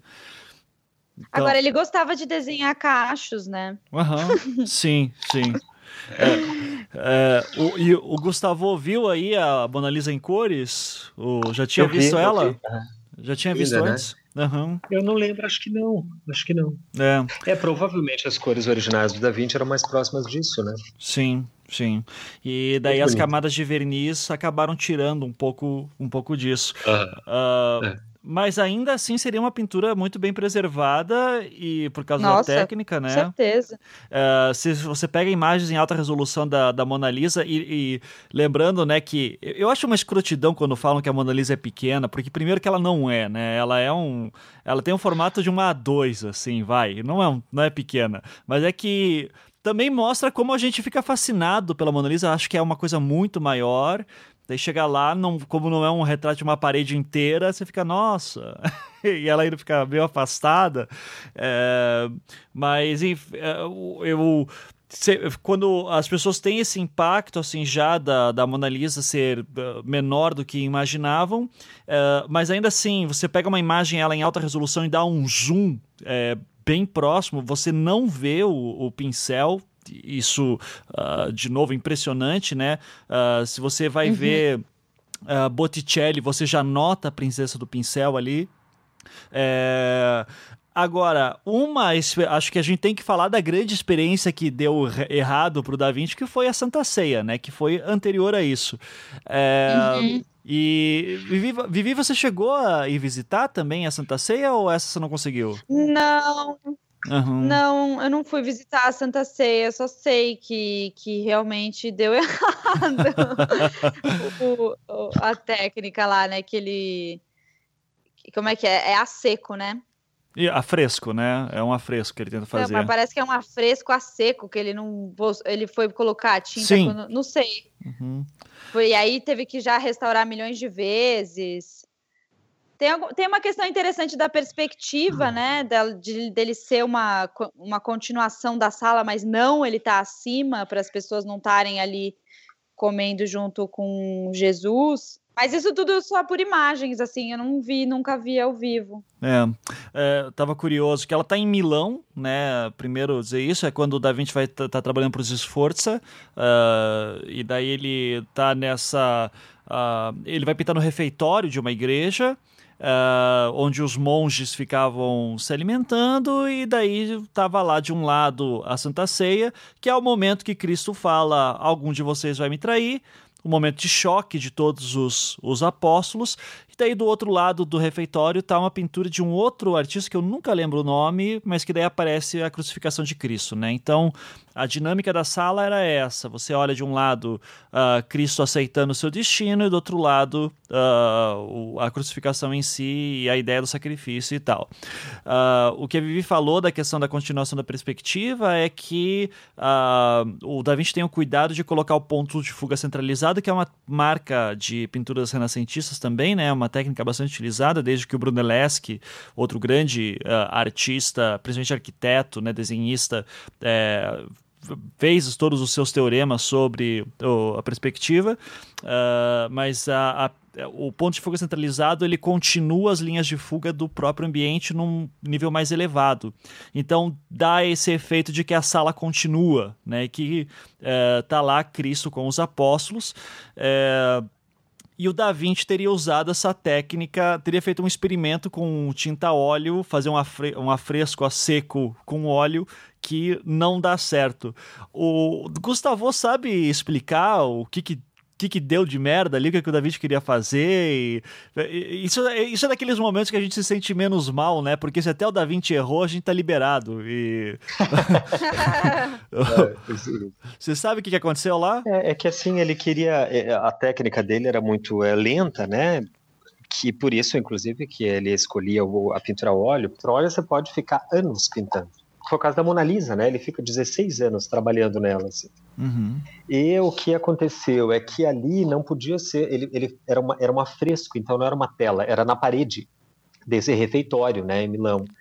E você faz uma preparação em gesso, e ali deveria ser, talvez, a melhor opção seria o afresco. Só que o afresco, ele tem um. Como é a Capela Sistina, por exemplo, né? Ela é uma encáustica pintada no gesso. Então, é- ali no refeitório, o, uh, o Da Vinci não queria fazer a, a encáustica, o afresco, porque é uma técnica que tem que ser feita rapidamente. E não é o, é o método, o estilo do Da Vinci. Ele, né, ele queria tempo para pintar, refletir. Ele era daqueles assim. Eu sou um pouco assim, dá duas pinceladas, aí para, se afasta, reflete. O afresco tem, sobre o gesso tem que ser pintado na hora. Né? Você passa o gesso, enquanto o gesso está secando, você vai pintando, e daí o gesso, quando seca, ele serve de aglutinante para o pigmento. Aí ele segura o pigmento e fica ali. Uhum. O que que ele fez? Ele tentou pintar no gesso seco com óleo de eh, linhaça e têmpera. Então ele misturou tintas pra, é, com diferentes quantidades para tentar superar isso, não ter que pintar em afresco, né, manter o seu distanciamento, seu vagar diante da pintura e só que não deu certo, porque ali era uma, além do que era um refeitório, quer dizer, fumaça, né, e calor e etc, tudo isso ajudou a desgastar muito rapidamente o coisa. Agora, ele que eu como a Mona Lisa, eu acho que tem também uma uma importância para, para além dele, né? Que ele de novo dá uma solução. O Da Vinci ele tem ele é genial mesmo, e você tem razão. Ele cria, ele cria uma tá bom, solução. Eu me rendo. ele cria uma solução é, que até hoje, na casa da minha avó tem uma Santa Ceia. Sim. Né? Em todo lugar que você vá, assim, não, tem uma. Casa de vó que não tem Santa Ceia tá errada, né? Falta alguma coisa, né? É, a minha avó também tinha. Viu? Esquecido. Por quê? Porque ele dá uma solução que é muito eficaz. Né, ele consegue uma eficácia estética naquela representação da Santa Ceia. Muitos artistas representaram a Santa Ceia. Muitos, tem assim infinitas variedades. Mas a da Vinci é que mais, a do Da Vinci é que mais funciona. Ninguém olha para Santa Ceia, por exemplo, do, é, do é, é, Tintoretto. Eu acho muito mais interessante a do Tintoretto. Ele, ele bota a mesa em diagonal, entende? Uhum. Então ele cria uma perspectiva, a mesa se aprofunda no espaço. Está fora que tem personagens perto, assim, da tela direita, que são bem grandes, e lá no fundo os últimos apóstolos são pequenininhos. Isso dá uma velocidade, um dinamismo para a imagem extraordinária. O Da Vinci faz uma coisa que, assim, ele faz uma coisa absurda, que é botar todos os comensais de um lado da mesa. Ninguém janta assim. Você janta ao redor da mesa. Né? Só que a gente não percebe isso. É tão Fala bem. Novela. É, fora é, novela. novela. tipo, parece que eles estão posando para tirar uma foto, né? Todo mundo do mesmo lado da mesa. É ridículo.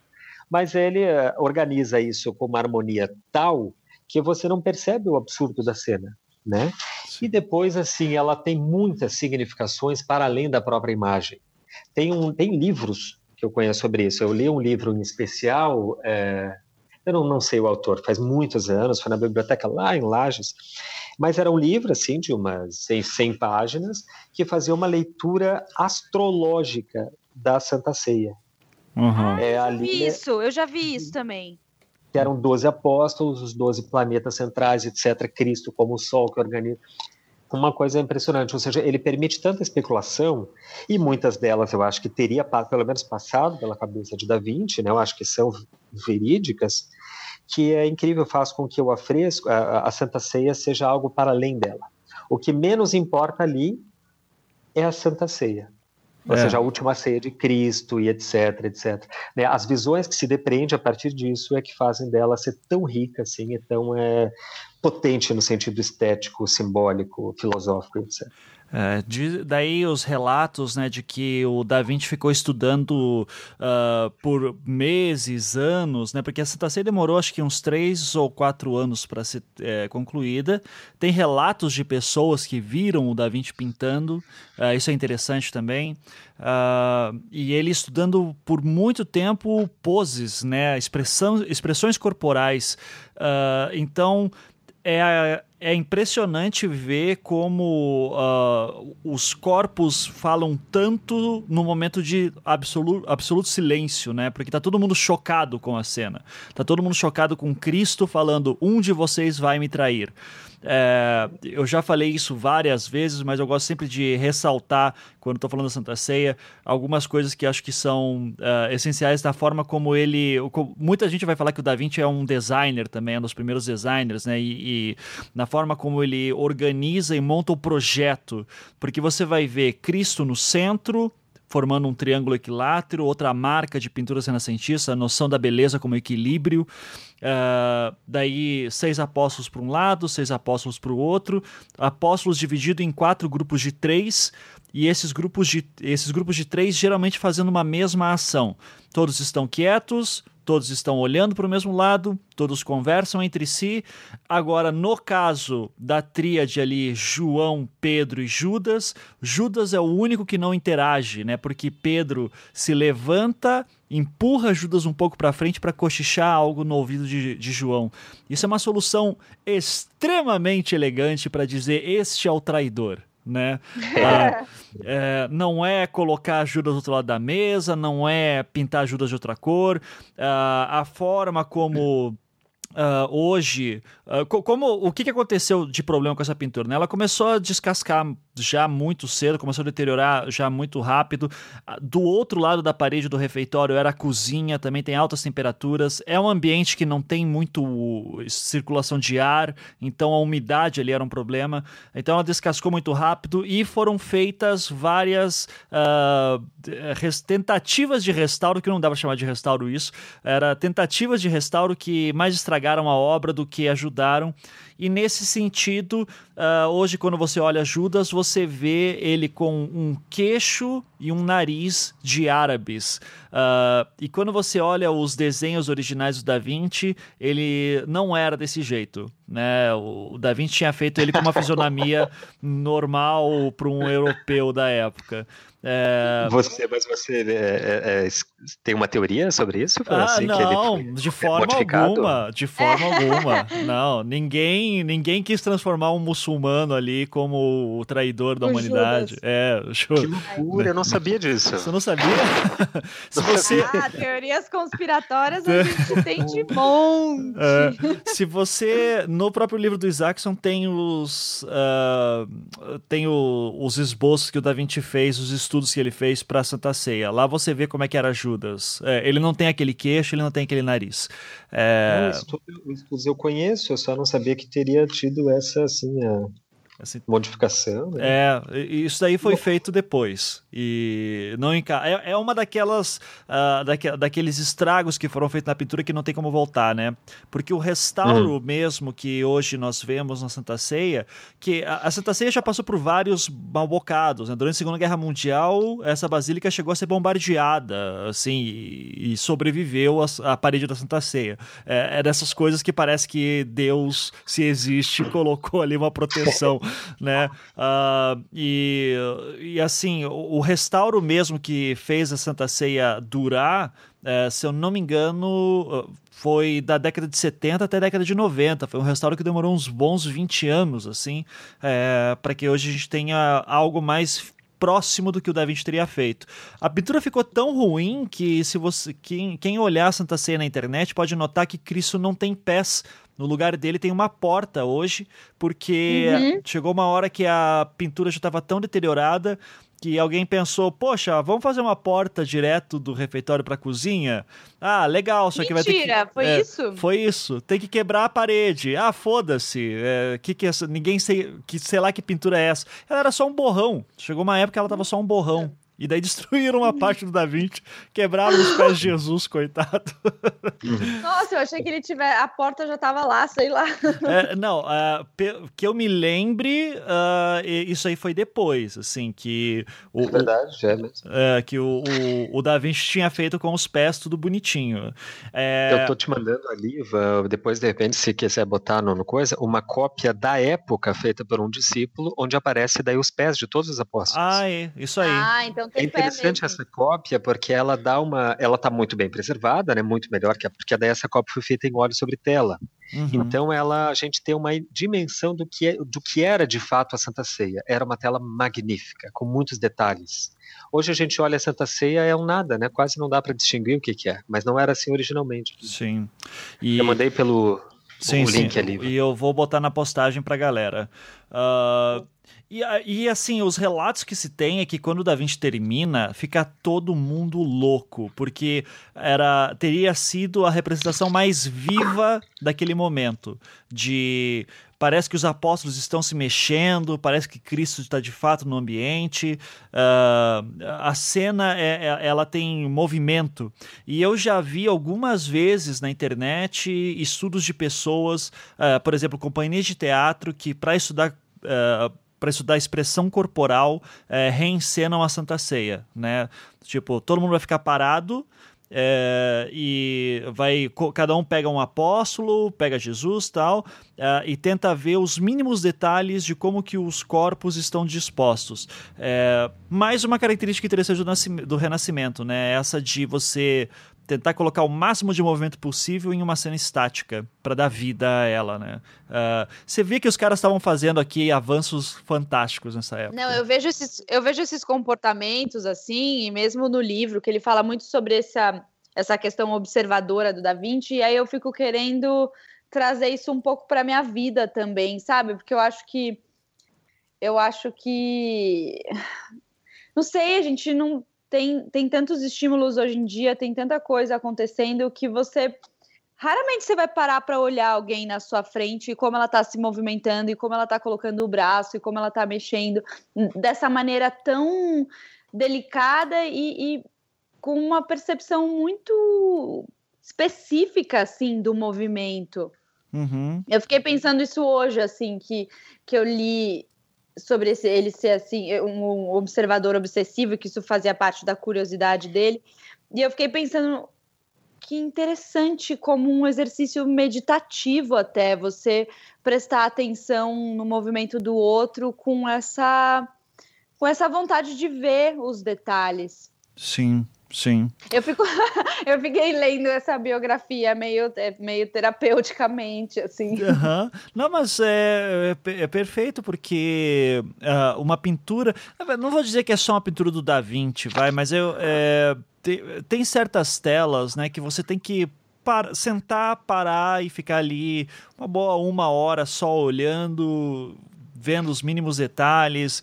É, por isso que eu acho muito estranho essa galera que vai pro Louvre, tira uma selfie com a Mona Lisa vai embora, sabe? É, eu entendo ali a festa, faz o que quiser, mas é que eu não consigo não imaginar de, cara, se eu vou ver uma pintura do Da Vinci, eu tenho que parar e ficar vendo. São tão poucas no mundo, né? E ele terminou 12 obras, né? Uh, então, vale você parar e ficar imaginando a mão do mestre trabalhando e pensando nos mínimos detalhes e cada pincelada e todo o trabalho que deu ali por trás. É, é um exercício meditativo mesmo, né? Eu... Ah, eu vou super nessa onda mesmo da contemplação meditativa e de você estabelecer uma nova relação com o tempo mesmo a partir da observação da pintura. Exato. Exato. Agora, será que a gente vai. Será que quem comprou o Salvator Mundi vai colocar no museu pra gente ir lá olhar ele? É isso. Vamos, vamos pegar esse gancho já então do Salvator Mundi, né? Pra quem não tá sabendo, recentemente, faz alguns dias, foi a leilão a, a obra que foi reconhecida como um Da Vinci original, Salvatore Mundi, que é uma pintura. Salvatore Mundi é, é uma, é uma designação, é um tipo de pintura de uma representação de Cristo, né? Uh, as, as poses de Cristo têm nomes, geralmente, assim, na, na arte sacra. Uh, por exemplo, o Cristo Pantocrator, que é a mão direita em bênção, mão esquerda segurando o evangelho.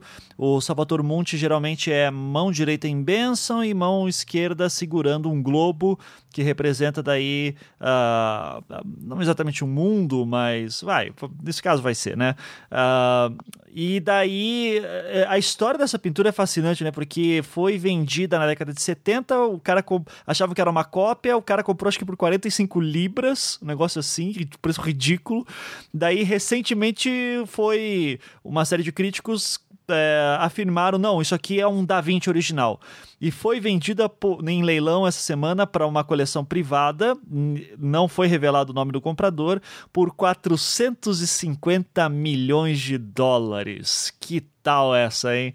É... Cara, eu acho só eu acho tudo bizarro, tudo bizarro. Assim. É. Primeiro que a gente acredita que é mesmo só um Da Vinci, ou ele botou só um pouquinho da mão dele lá, ou o que que acontece? segundo, é, esse preço, esse valor, ele não não está falando da pintura, não está falando de Da Vinci, ele está falando de capitalismo, de mundo, de um sistema que não tem absolutamente nada a ver com arte. Uhum. Perfeito. Como você paga 400 Concordo plenamente. dólares por uma pintura? Tipo, é. Não Se... faz o menor sentido isso. É, qual o valor de um Da Vinci, né? A gente descobriu 450 milhões de dólares, que é um absurdo, é. não tem que ter. Tinha... Não, e agora, é, a casa de leilão é quem direciona a arte. E uhum. isso é muito sério. Aham. Uhum. Sim. É o, o grande problema da, da, da arte hoje em dia, né? Da questão. É, é muito doido é, essa própria noção do que, que é o original, o que, que é a cópia, né? Porque do dia pra noite, de repente, apareceu um Da Vinci novo. Uh, e a história da arte tem que ser reescrita, tem que ser repensada. Uh, nós temos aí um novo. Os livros sobre Da Vinci têm que ser, re, tem que ser colocados um apêndice. É, e quem define isso é uma série de especuladores de arte. É, é. é uma pintura belíssima, sim, mas é, eu não sei. Eu, eu ainda fico meio a pé atrás que é um Da Vinci. O que, que, você, que, que você achou, Vivi? Você comprou que é Olha, um Da Vinci? Qual que é a tua eu, eu, eu, li um, algumas coisas, assim, entre eles um texto que dizia que ele fez essa pintura já com um momento de rivalidade com o Michelangelo e é uma pintura chapada, é quase bizantino assim. Ele tá, Sim. Ele, ele é esmagado na tela. E as pinturas do Da Vinci, elas são sempre meio com movimento de lateral, elas são sempre tem sempre algum tipo de contorção ali no corpo.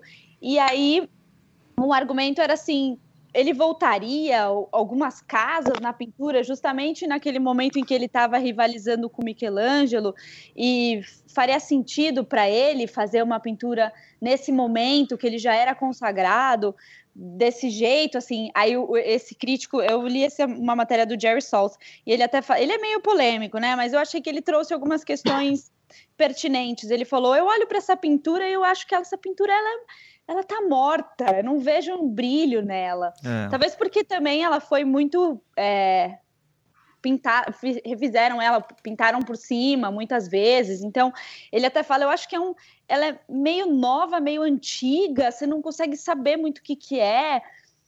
Enfim, é. é o, o, cara pode falar, ah, gente, isso aqui é um Da Vinci. Aí daqui 20 anos o outro fala, ih, erraram, hein? Não é exatamente um Da Vinci.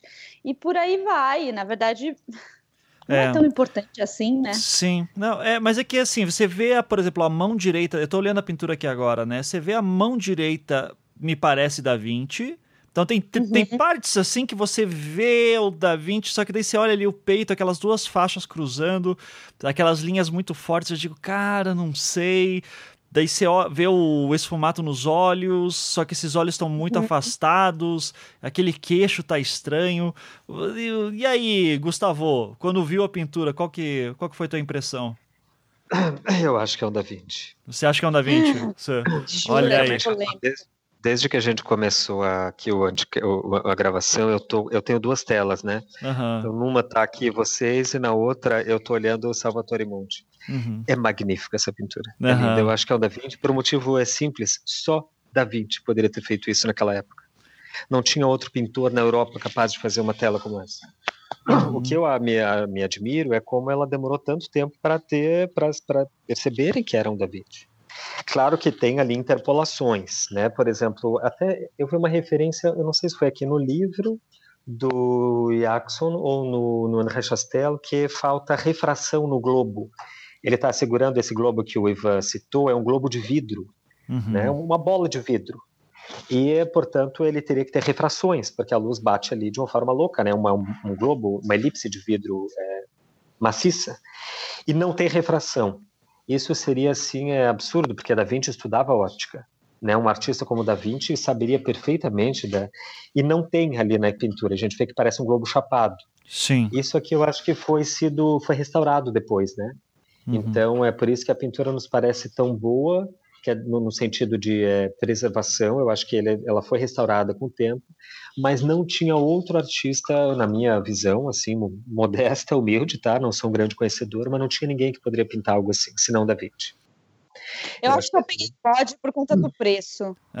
ah, eu, eu, concordo com a Vivi plenamente, viu, Vivi? Eu concordo com você. É, esse valor é um absurdo, isso fala da, do nosso tempo, fala do capitalismo, fala da especulação é, é, é brutal a que a arte é submetida fala de, de, de, como esses museus, é, essas, eu acho que foi a Tate Gallery, né?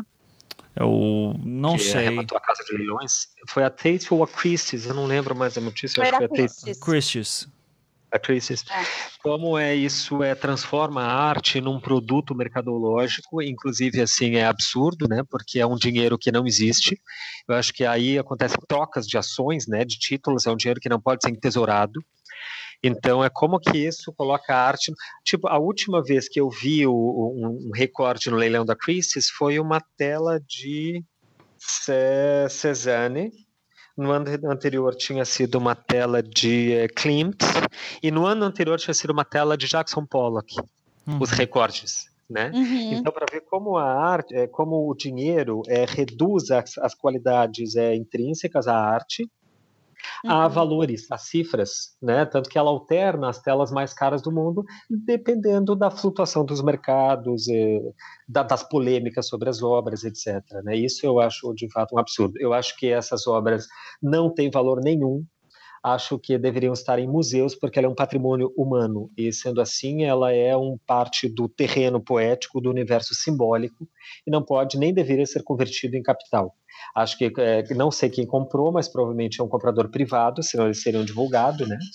É, espero assim é, fortemente que ele tenha a dignidade de doar para um museu público. É, uhum. o, o, Bill Gates ele comprou algum dos cadernos do Da Vinci, mas faz a bondade de colocar sempre em exposição pelo mundo, né? Então, uh, alguns dos códex, eu não me lembro qual que é o códex que ele tem do Da Vinci, mas ele sempre está viajando pelo mundo para a galera ver. Eu acho isso interessante. Uh, agora, um último comentário só sobre o Salvatore Mundi, uh, Gustavo, é, é que você falou que só o Da Vinci poderia pintar desse jeito naquela época, e eu concordo, uh, mas isso partindo do princípio que a datação tá certa, né? Porque. Exato. Quem que. Porque se essa pintura foi feita, sei lá, 100 anos depois, é, já, é, já, é já teria outras pessoas né, para fazer. Eu acredito que a datação foi o primeiro vestígio que eles de onde eles partiram, né? É, mas eu não tenho, mas eu não sei como que a datação foi feita. Daí eu não cheguei nessa parte do livro do, do. Também até só um parênteses, é para concluir assim, é para alguém investir 450 milhões de dólares é porque tinha certeza absoluta que a tela é o Da Vinci.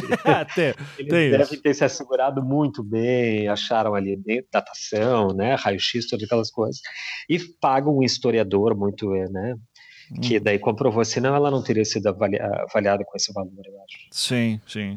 E é linda a tela, isso não, é uma é, garantia, né? Não. É magnífica a tela. Nossa, é emocionante, assim, olhando para ela. Não, ela é, é muito, muito emocionante. Ela é muito, ela é meio hipnótica ainda, assim. Eu fico olhando ela uhum. e parece que Cristo está olhando os meus olhos, assim. Então, louco, é, é muito, muito impressionante. Uh, gente, uh, assim, tem muita coisa para falar do Da Vinci. Acho que é bom dizer coisas. Eu só vou dizer coisas que estão na biografia e que não cabem num podcast, mas que vale a pena para o pessoal correr atrás. Tem toda a questão sobre a. Uh, que eu acho meio inútil, mas é, é legal para estudar pelo fascínio da figura, né? A questão da sexualidade do Da Vinci, os casos dele, as ideias de máquinas que ele queria fazer, a relação dele com o Cesare Borgia Uh, então, tem o Da Vinci está sempre circulando pelos grandes uh, pelas grandes figuras uh, ali da, da Itália naquele momento. Então uh, é fascinante e, e assim para falar do livro em si eu queria saber a opinião de vocês. Eu sei que a gente não nenhum de nós aqui conseguiu ler inteiro né é, o livro. Afinal de contas é, é um tijolinho uh, 600 páginas aqui tô vendo. Uh, mas queria saber a opinião de vocês. É, Vivi, o que, que você achou? O que, que você conseguiu ler? Que eu já sei, mas eu quero que você fale para a galera. Olha, eu li em uma sentada, eu li 200 páginas. Eu não tenho hábito de ler biografia, não, não por nada assim, mas sei lá, fazia tempo que eu não lia. E para mim foi meio que uma ficção, assim. Eu fui indo nele e vendo os personagens e me fascinando com o Da Vinci, aprendendo umas coisas novas.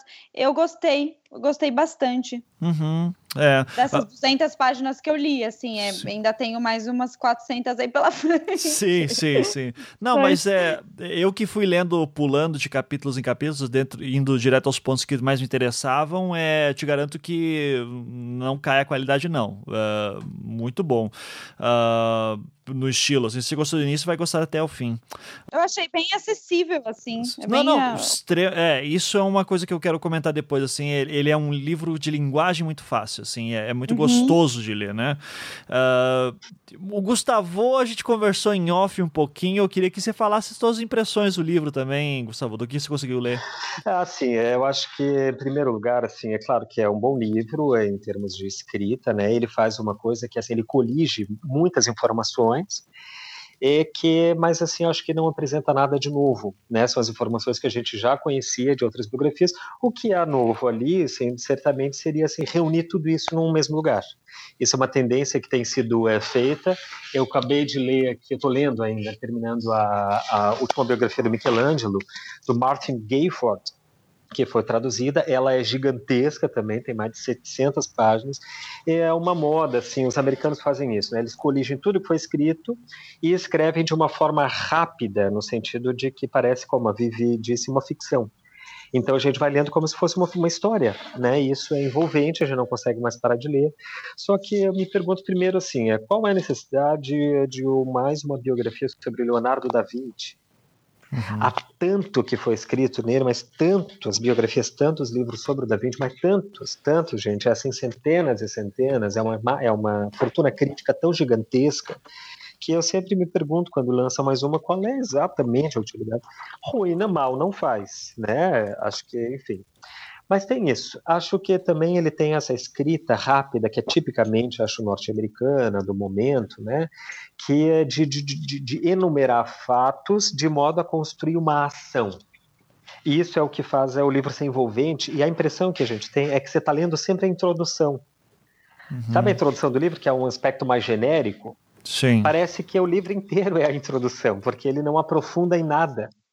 Se você ler uma página que seja do André Chastel, por exemplo, onde você vê, parece que é uma leitura assim muito mais profunda, demorada, ele vai discutir os aspectos, vai colidir informações, confrontar interpretações de modo a chegar em sínteses mais qualificadas. O que o, o, o Isaacson aqui faz é meio só coligir fatos, né? catalogar informações. Isso assim me desagrada um pouco. Acho que é legal, quem quer conhecer Da Vinci e não, não tem nenhum livro em casa, acho que é interessante comprar esse. Porque ele já faz ali né, um apanhado geral de tudo que se sabe. Mas, assim, para um estudo mais profundo, acho que teria que ser complementado com outras, outras obras. Entre elas, essa que é do André Chastel, né, que eu, é, eu sugiro sempre. Agora, é, acho que um ponto importante, interessante no livro foi que ele se baseou principalmente nos, nos uh, cadernos de esboço. Quer dizer, os sketchbooks famosos do Da Vinci, né, e os escritos, eles são esses códex, né? Uhum. E diz o, o, autor aqui que leu tudo. É, não sei quanto isso é possível, né? Porque são muitos e é difícil, porque justamente está ao contrário e nem tudo está organizado. Gustavo, Vivi, Ixi, é, o Gustavo. Eu tô te ouvindo. Uh, é, ele caiu. Acho que a internet lá foi, foi pro pau. É... Foi beleléu, foi a chuva que derrubou. É, eu não duvido que tenha sido isso mesmo, porque ele, tipo, ficou offline. Eu vou, então, adiantando um pouco. Uma pena Gustavo não vai poder ouvir uh, e responder na hora. É, mas, assim, umas coisas que eu gostaria de falar como professor de História da Arte agora, né? Sobre a biografia do Isaacson. É, a gente tinha um problema é, na, em traduções para o português que fazia tempo que não aparecia uma biografia do Da Vinci fácil para comprar. É, uhum. Cito aqui que eu, tô, eu tenho duas outras que eram anteriores, é, que é do Martin Kemp, que tinha saído pela Jorge Zahar. Uh, essa aí hoje só encontra em sebo, se encontrar. E outra que era daquela coleção da Abril, Grandes Mestres da Pintura que é uma. As duas são legais, só que elas são bem curtinhas, né? Então uhum. é um geralzão sobre o Da Vinci, sem contar outros livros de história da arte que já são compêndios maiores. É, a grande biografia do Da Vinci, que tem assim que é, é a edição que todo, todo estudante interessado tem que correr atrás, que também não está mais disponível fácil, é uma escrita pelo Kenneth Clark, que se eu não me engano era da década de 30.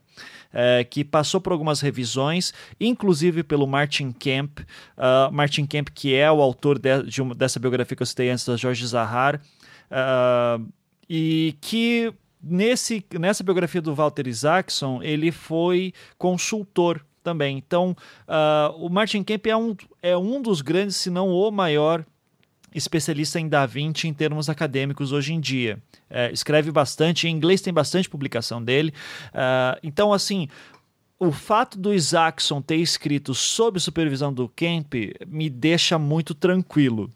Uh, uhum. Além disso, o Isaacson ele cita muitas fontes, ele cita muitos autores. Assim, a parte final que, ele faz, a, as referências bibliográficas, é bastante recheada também.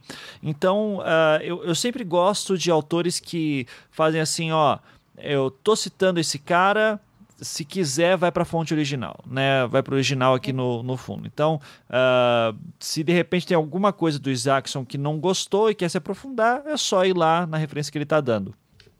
É, então, nesse sentido, é, eu acho o, a obra do Isaacson muito interessante, porque vai dar uma.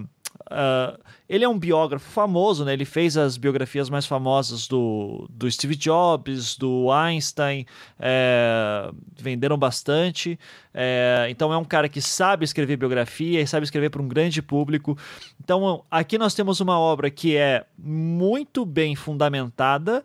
É, que é de uma linguagem acessível e gostosa de ler. Então, quando o Gustavo falou assim, parece que você está sempre na introdução, eu acho isso bom, porque é, significa... a introdução você está ansioso pelo resto, né? Isso, assim, você e tá você... Gostando. Exato, e você sempre fica querendo ir para o próximo, porque o livro está sempre com essa sensação de que está prestes a começar, só que sempre no gás, né? Então, ele sempre, ele sabe apontar exatamente o momento mais interessante, os personagens mais interessantes, é, sempre com referência, então, eu achei muito gostosa a leitura também. E, e, igual você, Vivi, eu li assim, em uma sentada, eu li 200 páginas. Muito tranquilo. Uhum.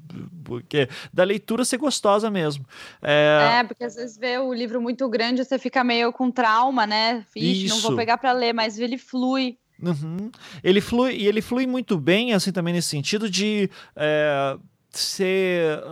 Então, assim, é uma leitura que para quem gosta de uma coisa mais historiográfica, com assim questões políticas envolvidas e tal, de fato não vai ser o melhor livro. Ele não é um livro de história, isso que é importante ser dito. Ele é uma biografia escrita por um cara muito bom. Uh, eu usaria tranquilamente como referência para os meus alunos de uma graduação. Numa pós-graduação eu já acho complicado. Alguém quer fazer um mestrado, por exemplo, sobre Da Vinci, é, não, é. Ou, ou, um doutorado e tal, daí já não é. Assim, daí vai ter que ir para fontes mais pesadas, né?